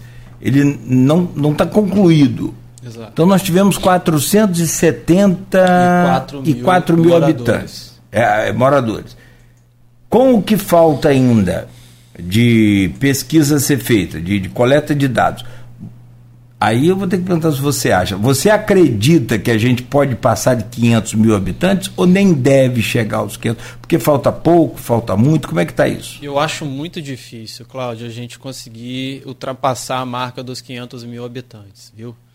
É, pelo estágio que o trabalho já se encontra hoje, pelas revisões que já foram feitas, pelas reconferências que já foram feitas, a ida a campo, é, mesmo com o esforço da prefeitura, inclusive agradecer aqui a prefeitura pelo esforço de estar nos ajudando, estar tá divulgando o 137. É, eu acho muito difícil a gente conseguir chegar aos 500 mil pelo avanço que a gente teve, tomando por, por por base né, o avanço que a gente teve nessa revisão ao longo do mês de janeiro. Você quer acrescentar alguma informação a mais? Eu, infelizmente, eu vou ter que fechar esse bloco, né? E a gente tem essa questão do Rodrigo, que aliás já está aqui com a gente online, é, para cobertura da, da, da Alerj ontem, né? Espero que vocês entendam também. Mas o assunto aqui é assunto para dois programas, no mínimo, né? Porque a, a importância do IBGE é tão grande que penso assim, o, governo, o próprio governo federal deveria levar mais a sério e divulgar intensamente isso nas redes sociais, nas rádios, TVs, conscientizando a população, porque o que você falou é cultural, a gente não tem costume de querer atender. Beto colocou aqui, tem muita gente que tem medo de atender, seja homem ou mulher, tem medo, eu tenho medo de atender. O camarada chega lá me pedindo uma água, eu, eu, eu, abro o portão, mas minha esposa não abre, ela dá a água por cima do muro. Essa é, mas essa ela está é certa, eu da, errado. Essa é mais uma das dificuldades que nós enfrentamos ao longo do censo 2022. Né? A questão da violência, da desconfiança é muito maior do que em 2000 e 2010. O pessoal está roubando, roubando, roubando, não vou falar nem de rico, lá é nível hard, né? lá é nível internacional. Os caras roubam caixa d'água. No... Ah, mas aqui também nós tivemos um roubo da caixa d'água essa semana, vocês viram? Vocês viram não?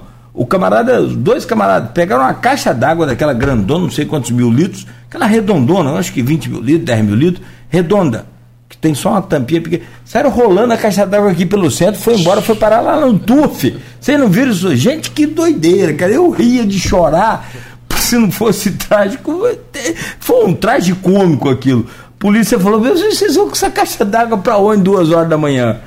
Aí é, é, prendeu os caras, descobriu que a caixa d'água acho que era da IMAB, né? Eita, você vê só como é que são as coisas. Então, é, a, a, ideia é isso. É, é, talvez o governo, sabe, pegar um programa de televisão. Poderia intensificar a estratégia. Tem muita audiência. Do mesmo jeito que aconteceu com a pandemia, né? Mobilizando a imprensa. Não é isso? Né? Mas isso, Cláudio, é uma coisa que já vem sendo discutida. A nova ministra do Planejamento, a quem o IBGE volta, a, a, a pasta a qual o IBGE volta a ser subordinada, né? vinculada, na verdade, é, um dos primeiros discursos dela foi justamente essa necessidade de fortalecer o IBGE, fortalecer o IBGE, o IPEA, né, os seus institutos de pesquisa, é, já pensando nos, nas próximas operações para que a gente possa ter dados melhores, mais confiáveis. É, um dos problemas desse censo, como houve um corte de 30%, esse corte afetou principalmente a questão da divulgação.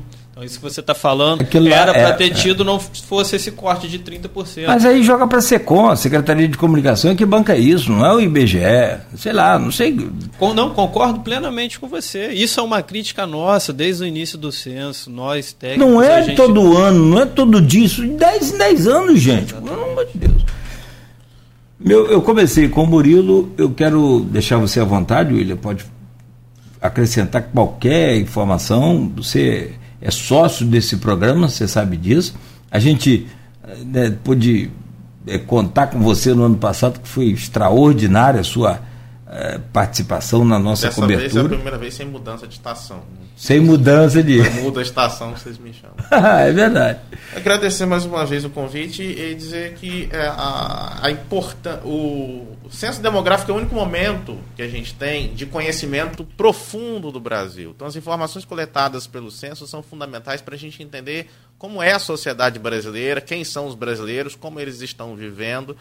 Então, as informações que são coletadas nesse momento são muito importantes e elas têm impacto nos próximos 10 anos. E é o único momento em que a gente eh, tem coleta de informação é, com mais detalhamento dos municípios do interior.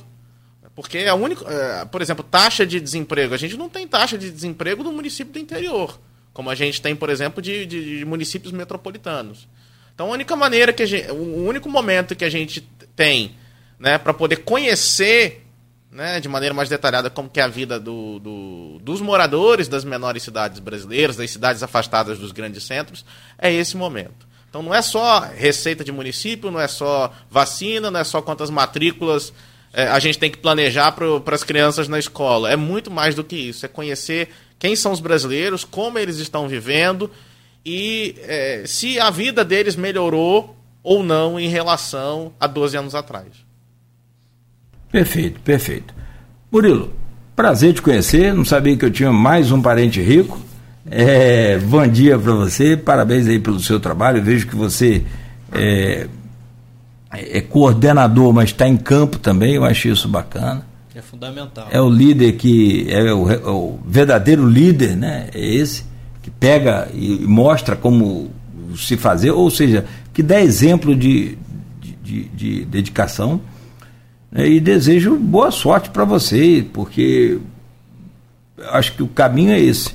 O, o, o CCZ, por exemplo, está tentando o QR Code, está tentando uma série de né, outros é, é, mecanismos para garantir mais segurança para a população. Então, a gente pensa nisso e a população é, mais conscientizada, e aí entra a questão do rádio, do, do, do jornal, das redes sociais aqui do Grupo Folha da Manhã de Comunicação, no sentido de orientar a população a atender vocês. Cláudio, agradeço pelo convite mais uma vez e me coloco à disposição sempre que necessário, sempre que for da vontade de vocês, estar aqui trazendo novos esclarecimentos, é, divulgando também o trabalho do IBGE, que é muito importante, a gente vem, já vem falando sobre isso. É, continuo à disposição, mais uma vez agradeço pelo convite e deixo aqui um bom dia e um forte abraço para você e para todos os ouvintes. William, abraço, amigo. Tava com saudade de você, não some não. Um abraço. Tá bom, irmão. Obrigado. Grande abraço. William Passos conversando conosco aqui. Geógrafo com especialização em estatística pelo IBGE e Murilo Nogueira, coordenador do Censo Demográfico do IBGE, da agência Campos. São 8h46, estou atrasado aqui, mas não tem problema nenhum. Vou fazer um rápido intervalo, peço a você que continue ligado, porque nós vamos saber tudo, tudo, tudo o que aconteceu ontem no Rio de Janeiro. Por que que é, o, o deputado Jair Bittencourt desistiu da candidatura após ter lançado a candidatura já na reta final, em, nos minutos finais ali desistiu e Campos tem hoje o pela primeira vez presidente da Assembleia Legislativa do Estado do Rio de Janeiro, que por coincidência ou não, como diz o Aloysio, ele usa lá o é Nietzsche, né? Coincidências não há. É, o irmão dele, o Marcos Bacelar, Marquinhos Bacelar, é presidente da Câmara de Vereadores, ou seja, os leg é, legislativos de Campos e do Estado do Rio, presididos aí por dois irmãos. Bacana isso, né? Ou, naturalmente, para o pai, seu Marcão, Marcão lá, é, que é orgulhoso, né? Que, é, que é feliz, naturalmente, com esses dois filhos, com todos os seus filhos, deve estar muito orgulhoso também. Né? Muito bem. É, deve estar feliz também com o vice-campeonato lá da Copa, né? Supercopa, que seu Marco é flamenguista, né? É, perdeu, mas perdeu para o Palmeiras. O Palmeiras é um grande time.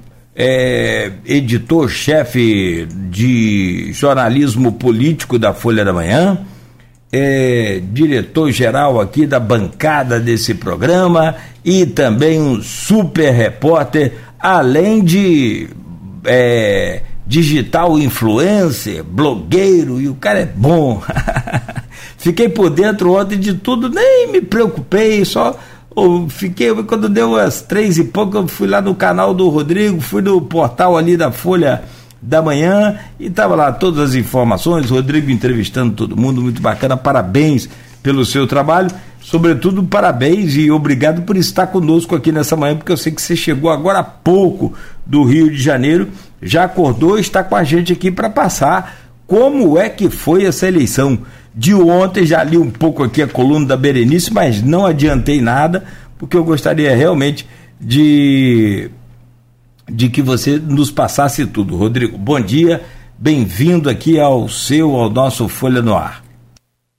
Bom dia, Cláudio. Bom dia a todos os ouvintes. É sempre um prazer estar com você, mesmo que assim não presencialmente, né? Mas a gente logo vai estar junto de novo. Para mim está sendo muito engrandecedor estar todas as manhãs com você aí. Aprendo muito. Estava acompanhando a entrevista aqui de casa. Peguei o finalzinho assim, é, dizer, a segunda parte da entrevista com o pessoal do IBGE. Né? Eu vi você falando a respeito da sensação. Mas essa é a visão. Você como radialista você acaba trazendo o que a gente ouve também na rua e essa é a sensação. Eu também tive a sorte de receber o censo do IBGE, né, é, mas eu conheço muitas pessoas também que realmente não, não, não receberam. Né? E, então é importante a gente levar esse discurso para o rádio, né, e quando a gente abre esse espaço para receber duas pessoas bastante técnicas e trazendo inclusive um número para que as pessoas possam ligar, né, que é o 137, eu acho que isso a gente dá a nossa contribuição como comunicador. É um debate que tem que ter e quando a gente leva, é, eu acho que ninguém, nenhuma outra rádio, pelo menos não vi, ninguém levando um debate como você levou hoje aí para o programa, então quero parabenizar mais uma vez a iniciativa de trazer uma discussão, uma discussão tão importante, contribuindo para a população não só de Campos, mas da região. A Falando nós. sobre ah, vamos. Falando, ah. falando sobre ontem, né? Eu cheguei lá é, um pouquinho antes para pegar os bastidores, já estava aquele momento de clima de tensão, vai ser uma chapa única, vai ser você duas chapas, até então a gente chegou lá com a informação que a disputa seria entre o Jair Bittencourt e o Rodrigo Bacelar. Inicialmente a campanha seria, a, a eleição seria em chapa única, né? mas a gente viu toda aquela movimentação que aconteceu durante a última semana que levou aí então à divisão do PL e da base do governador Cláudio Castro. Inicialmente, essa, esse foi o, né, o que o motivo teria sido a escolha de nomes para a chapa do Rodrigo Bacelar e também para as comissões mais importantes da Assembleia, como a Comissão de Justiça e também a Comissão de Orçamento, que não teria agradado aí né, nem mesmo os deputados do PL. Né? E aí foi então que começou toda essa discussão e houve esse racha com as duas candidaturas. Os dois falavam aí que tinham a maioria. Rodrigo Bacelar é, despontava, sem dúvida, como a, o, o, preferido, até mesmo porque por ter o apoio do governador Cláudio Castro. Né, então o Rodrigo aparecia como esse preferido, mas Jair Bittencourt correr por fora. E ontem, inclusive, né, nós vivemos aí, por que até cheguei tarde, voltei do Rio tarde, porque a, a votação que estava prevista para começar mesmo, de fato, 3 horas da tarde, ela vai começar quase 5 e meia, por causa de questões judiciais. O deputado Felipe Poubel, do PL, que uhum. estava é, ligado inicialmente à chapa do Jair Bittencourt, apoiando a candidatura do Jair Bittencourt, conseguiu uma liminar no Tribunal de Justiça do Rio, o desembargador, desembargador Henrique Carlos de Andrade Figueira, é, para que a votação fosse feita de forma secreta. E aí, então, essa questão da votação de forma secreta era aquele negócio, né? É. Quem assinou o papelzinho lá dizendo que apoiava determinado candidato, na hora podia votar de forma diferente e ninguém saberia de que forma ele votou, e aí o resultado passaria então a ser uma, uma dúvida maior ainda. O Rodrigo Bacelar fala que, independente da eleição ser secreta ou não, ele já tinha certeza que ele sairia vencedor pela, pela conversa que ele tinha com os deputados, e ele acha que o próprio Jair Bittencourt já sabia disso.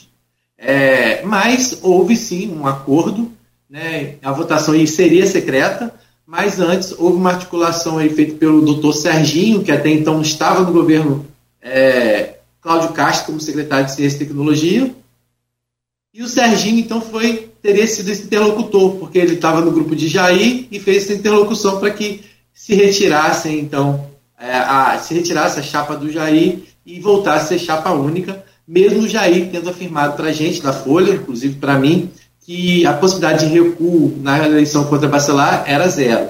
Né? A possibilidade era, é, não tinha possibilidade de, desse recuo, mas isso acabou acontecendo e foi o que você fala sempre, né? Em política não dá para. O que você acontece hoje, daqui a pouco já não é mais, e o que o Feijó dizia, e que você sempre repete, o que, que é? só falta ver boi voar. É, Mas então, do jeito foi... que tá, não tá muito longe, não. então, nesse sentido que aconteceu. O Jair retirou sua candidatura, né? É, e aí, quando o Jair retirou a candidatura, a votação ainda seria secreta. Mesmo assim, a votação ainda seria secreta. Só que depois, quando já tinha iniciado a votação, é, chegou a decisão então do ministro Luiz Felipe Salomão, do Superior Tribunal de Justiça, que caçou a liminar no TJ. E aí o que, que isso aconteceria? A votação é, teria que seguir de, aberta. Só que já tinha deputados que já tinham votado é, de forma secreta. Tinha deputados que já tinham até ido embora. E aí tiveram que começar a ligar para os deputados para que eles retornassem para iniciar novamente a eleição. E aí, por exemplo, a, a ex-prefeita de São João da Barra, deputada estadual eleita pelo PT, Carla Machado, foi uma dessas que já tinha dado o seu voto de abstenção, porque ela já tinha falado para a gente que ela tinha votado em abstenção, e depois eu vou explicar por que isso. É, ela já tinha saído, teve que retornar, então, para poder fazer o voto aberto. Com o voto aberto, então, o Rodrigo acabou sendo eleito por 56 votos favoráveis, 13 é, abstenções, que a bancada aí é, do PT, PSOL, é, PSD, é, teve algumas pessoas que votaram é, pela abstenção, não, que escolheram a abstenção e outros Sim. votaram a favor do, do Rodrigo Bacelar. Ah, por exemplo, aí, eu tô com a relação aqui. Sim. Posso falar?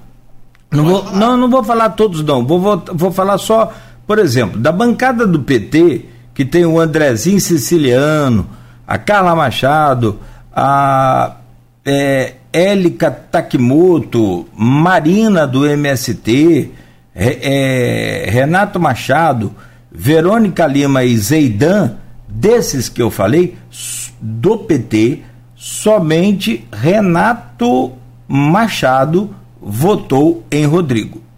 Os outros se abstiveram. Ok? Confere? Não, a Zeidan, a Zeidan votou também. A Zeidan ah, desculpa. Perdão, perdão, perdão. A Zeidan também votou. Perdão, perdão.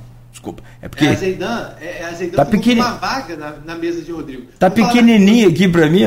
é, vamos falar da composição para você entender. A vamos lá. ficou então claro, né? É, com o Rodrigo Bacelar na presidência, a vice-presidência ficou com o Pedro Brazão, que era um questionamento né, não queriam que ele fosse do União, mas ele ficou com a primeira vice-presidência. Como segundo vice-presidente ficou a Tia Ju, do Republicanos, que também ela foi incluída aí nesse, nessa mesa. Ela inicialmente não estaria nessa posição. Depois vem aí a Célia Jordão, do PL, também entrou aí como quarto vice-presidente.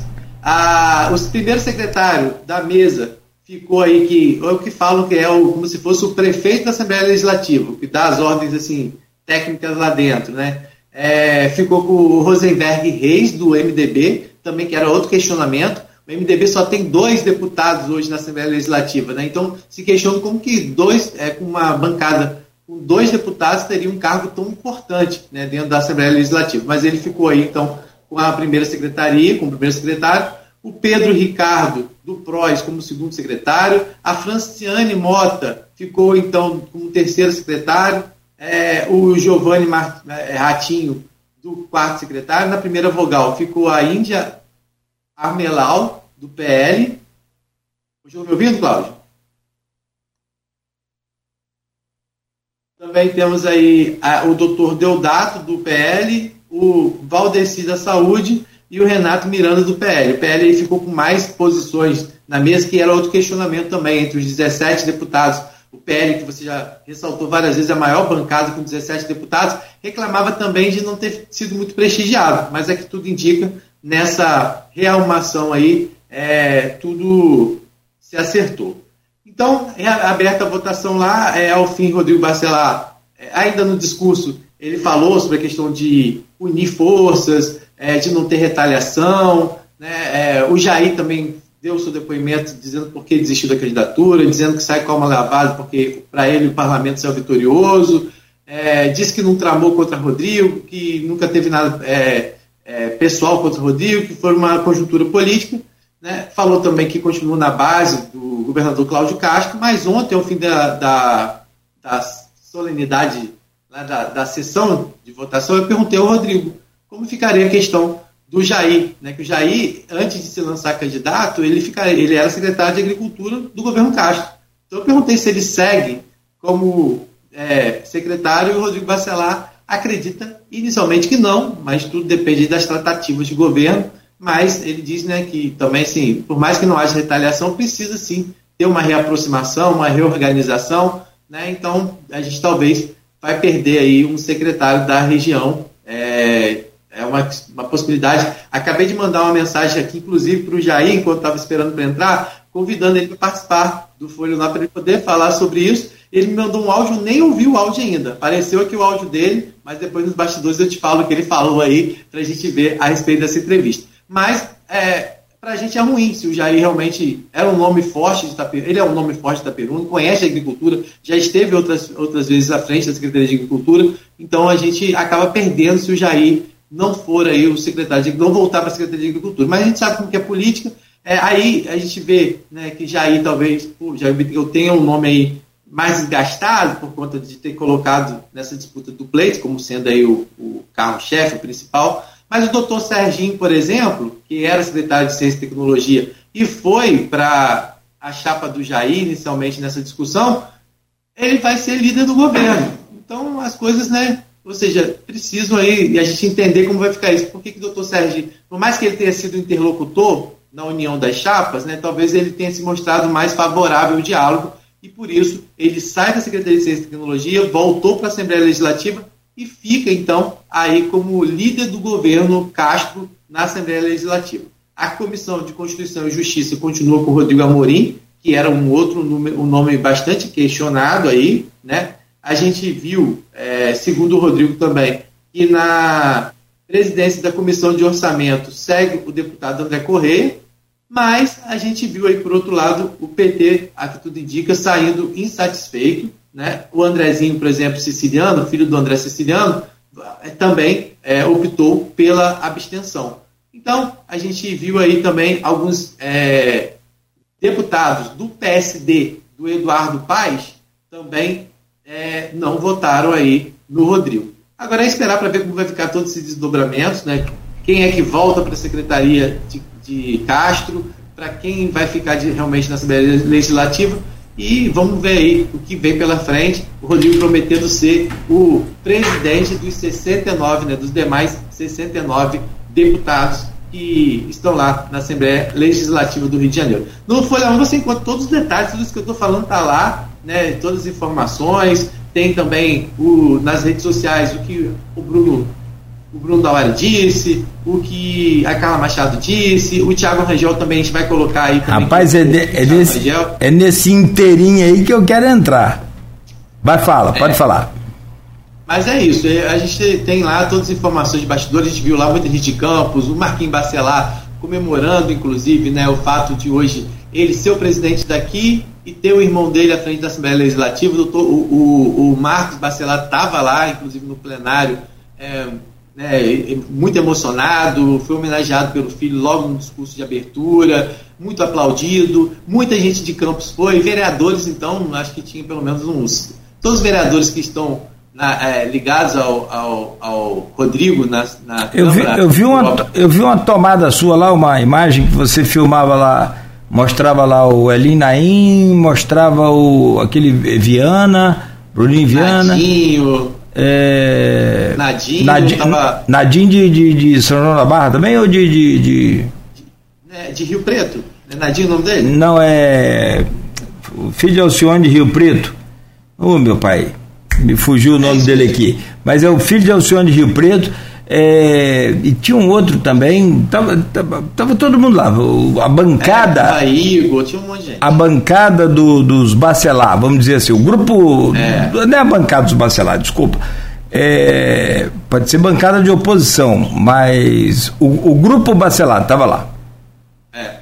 Então, e aí foi isso, a gente acompanhou lá e todos os detalhes vocês encontram aí. A gente vai falar, obviamente, ao longo da próxima semana dos desdobramentos que ainda vão acontecer. Né? Bruno da área, por exemplo, é, que volta para a Secretaria de, de, de, Habitação, isso não é uma, uma certeza, pelo menos até o momento. Né? Mas a gente tem, por outro lado, aí. Ah, ah, também não podemos deixar de falar de Chico Machado, né, de Macaé, que com a eleição de Rodrigo Bacelar passa a assumir a Secretaria de Governo, que era onde o Rodrigo estava, Chico Machado, que tem uma representação muito forte para a nossa região, raiz aqui em Campo, mas o colégio eleitoral dele, o domínio eleitoral dele é Macaé. Então o Chico Machado também está é, tá aí agora, vai provavelmente sair para ocupar a vaga de secretário de governo. Então os, a Secretaria de Governo sendo representada ainda por, por um deputado do interior, que conhece a realidade do interior, isso é muito importante também para a nossa região. E como eu falei, fica aí incerteza agora em relação a Jair Bittencourt, e a gente vai tentar trazer ele aqui para falar um pouquinho sobre isso, como vai ser,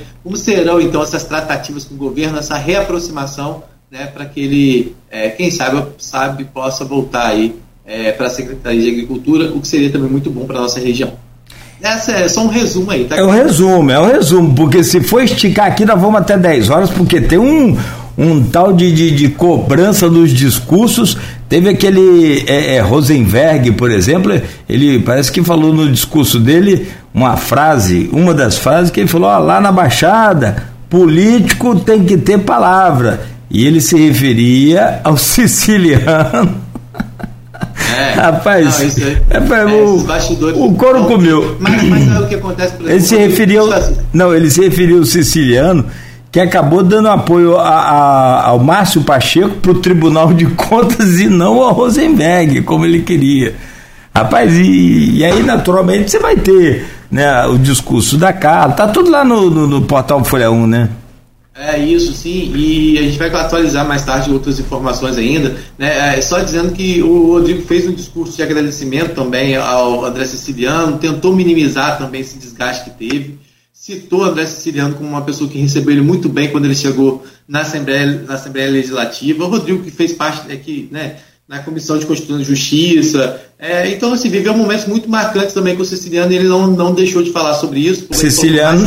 Mas o PT não votou com ele, com exceção não, daqueles não. dois. Ele falou, mas ele falou, por mais que haja divergência, tem que reconhecer a importância que Siciliano teve na chegada dele na LERJ. Né? Então, é, foi, levou para esse lado também. Mas claro que a gente sabe né, que o que é dito muitas vezes nos bastidores, isso acaba acontecendo de forma diferente, mas fez questão de citar e citou também que um lamparão chegou ao poder. Foi uma das primeiras frases que ele falou lá. E eu consegui entrevistar ele no meio do embolo lá. O vídeo ficou até muito engraçado. Eu no meio do embolo, embolo lá. Consegui botar o celular, perguntei isso a ele. E ele falou, explicou pra gente por que ele quis, fez questão de falar isso, que é um linguajar né, uma expressão que ele usa muito com os colegas lá na Assembleia Legislativa. O pessoal pergunta ele o que, que é e ele fala um pouco sobre isso. Então tá aí. Aqui, para aí, não vai. Não, não é se faça assim, não. Vem aqui, dá uma de artista, faz um florzinho e vai embora, não. Tem que responder a pergunta do milhão, meu filho. Eu sou radialista. Então, é. Tem que. O que que aconteceu para. para. Primeiro, duas perguntas que, que aconteceu para Altinil, para o Jair Bittencourt ser candidato e o que, que aconteceu para ele não ser mais candidato, faltando pouco para a eleição? É claro que você não é obrigado a saber, mas se quiser falar e souber, pode ficar à vontade. É, a gente só sabe o que foi dito de fato, né? As especulações que a gente tem é que realmente é, havia essa possibilidade do voto secreto, quando jogou, jogou para o voto secreto, tinha-se a expectativa que ele pudesse ter é, uma reversão de votos, mas mesmo depois do voto sendo secreto, descobriu-se que ele perderia de todo jeito. Então, assim, ele conversou com alguns deputados que estavam com o Rodrigo e, e percebeu que mesmo com o voto secreto as pessoas não iam recuar, iam manter as palavras. Então, ele, ele viu né, que no final das contas seria o dano ao PL seria muito maior.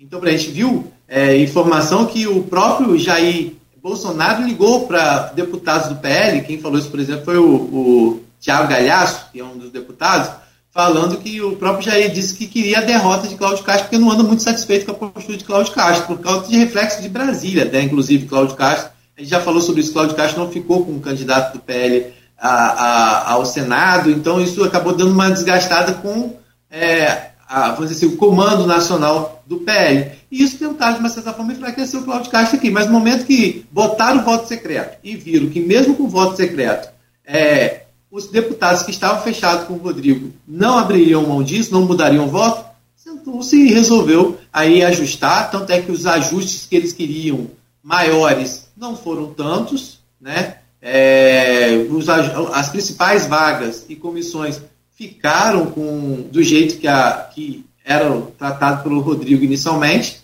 mas é, também tinha, por outro lado, a questão da oposição, que é, os votos da oposição vinham sendo contabilizados a, a Jair como sendo que seguiriam com ele, mas a bancada do pessoal alguns fizeram questão de dizer que nenhum momento é, isso era não tinha isso, seria contraditório se é, o pessoal que tem uma pauta tão se alinhasse com qualquer uma das duas chapas por serem é, do PL. Então, assim, de uma certa forma, a chapa do Jair não, não teve a força que ele achou que poderia ter, mesmo se o voto fosse secreto. E aí decidiu-se então tirar, e claro, provavelmente é, nos bastidores deve ter tido algum tipo de diálogo, é, de compensação, como teve, por exemplo, a volta do Serginho para a Assembleia Legislativa para ocupar um cargo importante que é do líder do governo.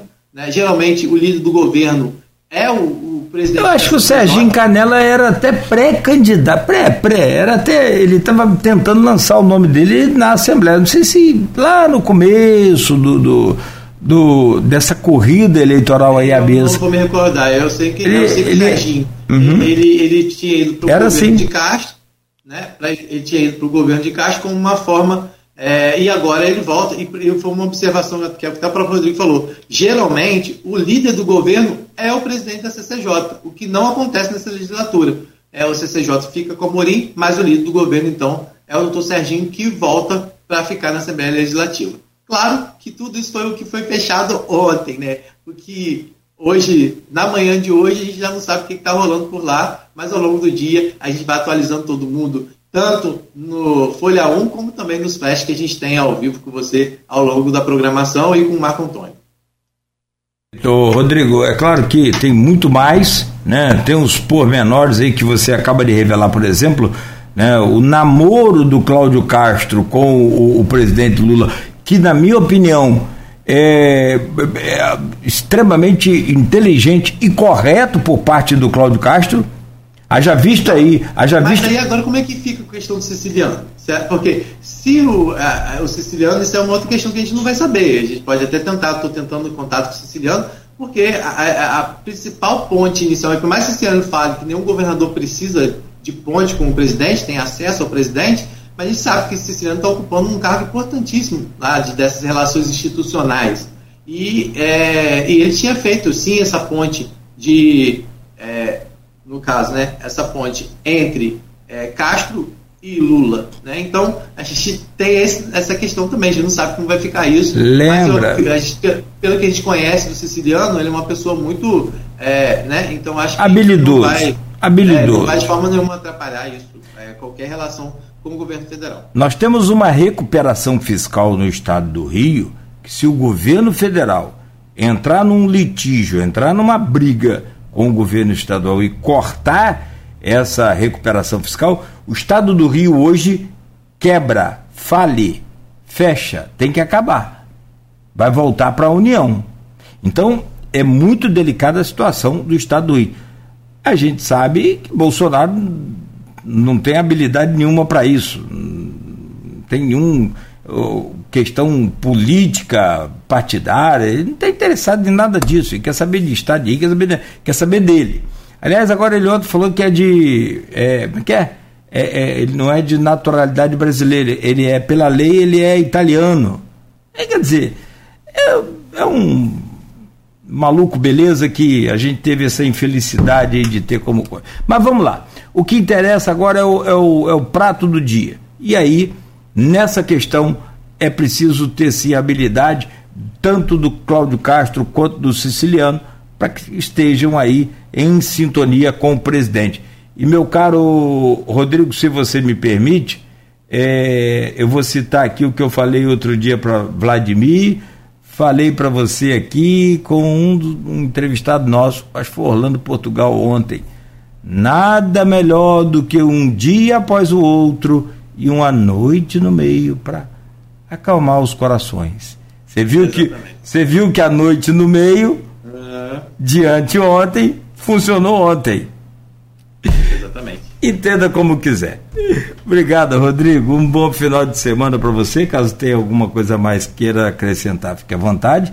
Amanhã o Jornal Folha da Manhã vai estar nas bancas e também nas casas dos assinantes e, evidentemente, que com a cobertura completa, né? E aí vem ponto final, aí vem uma série de desdobramentos com esse farto é, material que você competentemente conseguiu trazer do Rio de Janeiro. Parabéns aí pelo seu trabalho ontem, como sempre, parabéns pelo competente profissional que você é. Obrigado, Cláudio. E a gente, daqui a pouquinho, continua se falando. Vou trazer para você informações do que o, o Jair falou a respeito do convite que eu fiz para ele. Vamos tentar também, é, dentro das possibilidades, eu sei que a semana vai ser bastante complicado para o Rodrigo, que eu já tentei falar com a assessoria dele, mas assim também ele ficou de, de, de ter aí um tempo para conversar com a gente aqui, para falar um pouquinho sobre esse mandato dele aí. E vamos convidar também né, os outros deputados que eles possam estar com a gente também, trazendo as suas propostas é, aqui para nossa região. Um abraço a todos. Tá certo, amigo. Grande abraço, muito obrigado. Nós fechamos por aqui o Folha no Ar de hoje.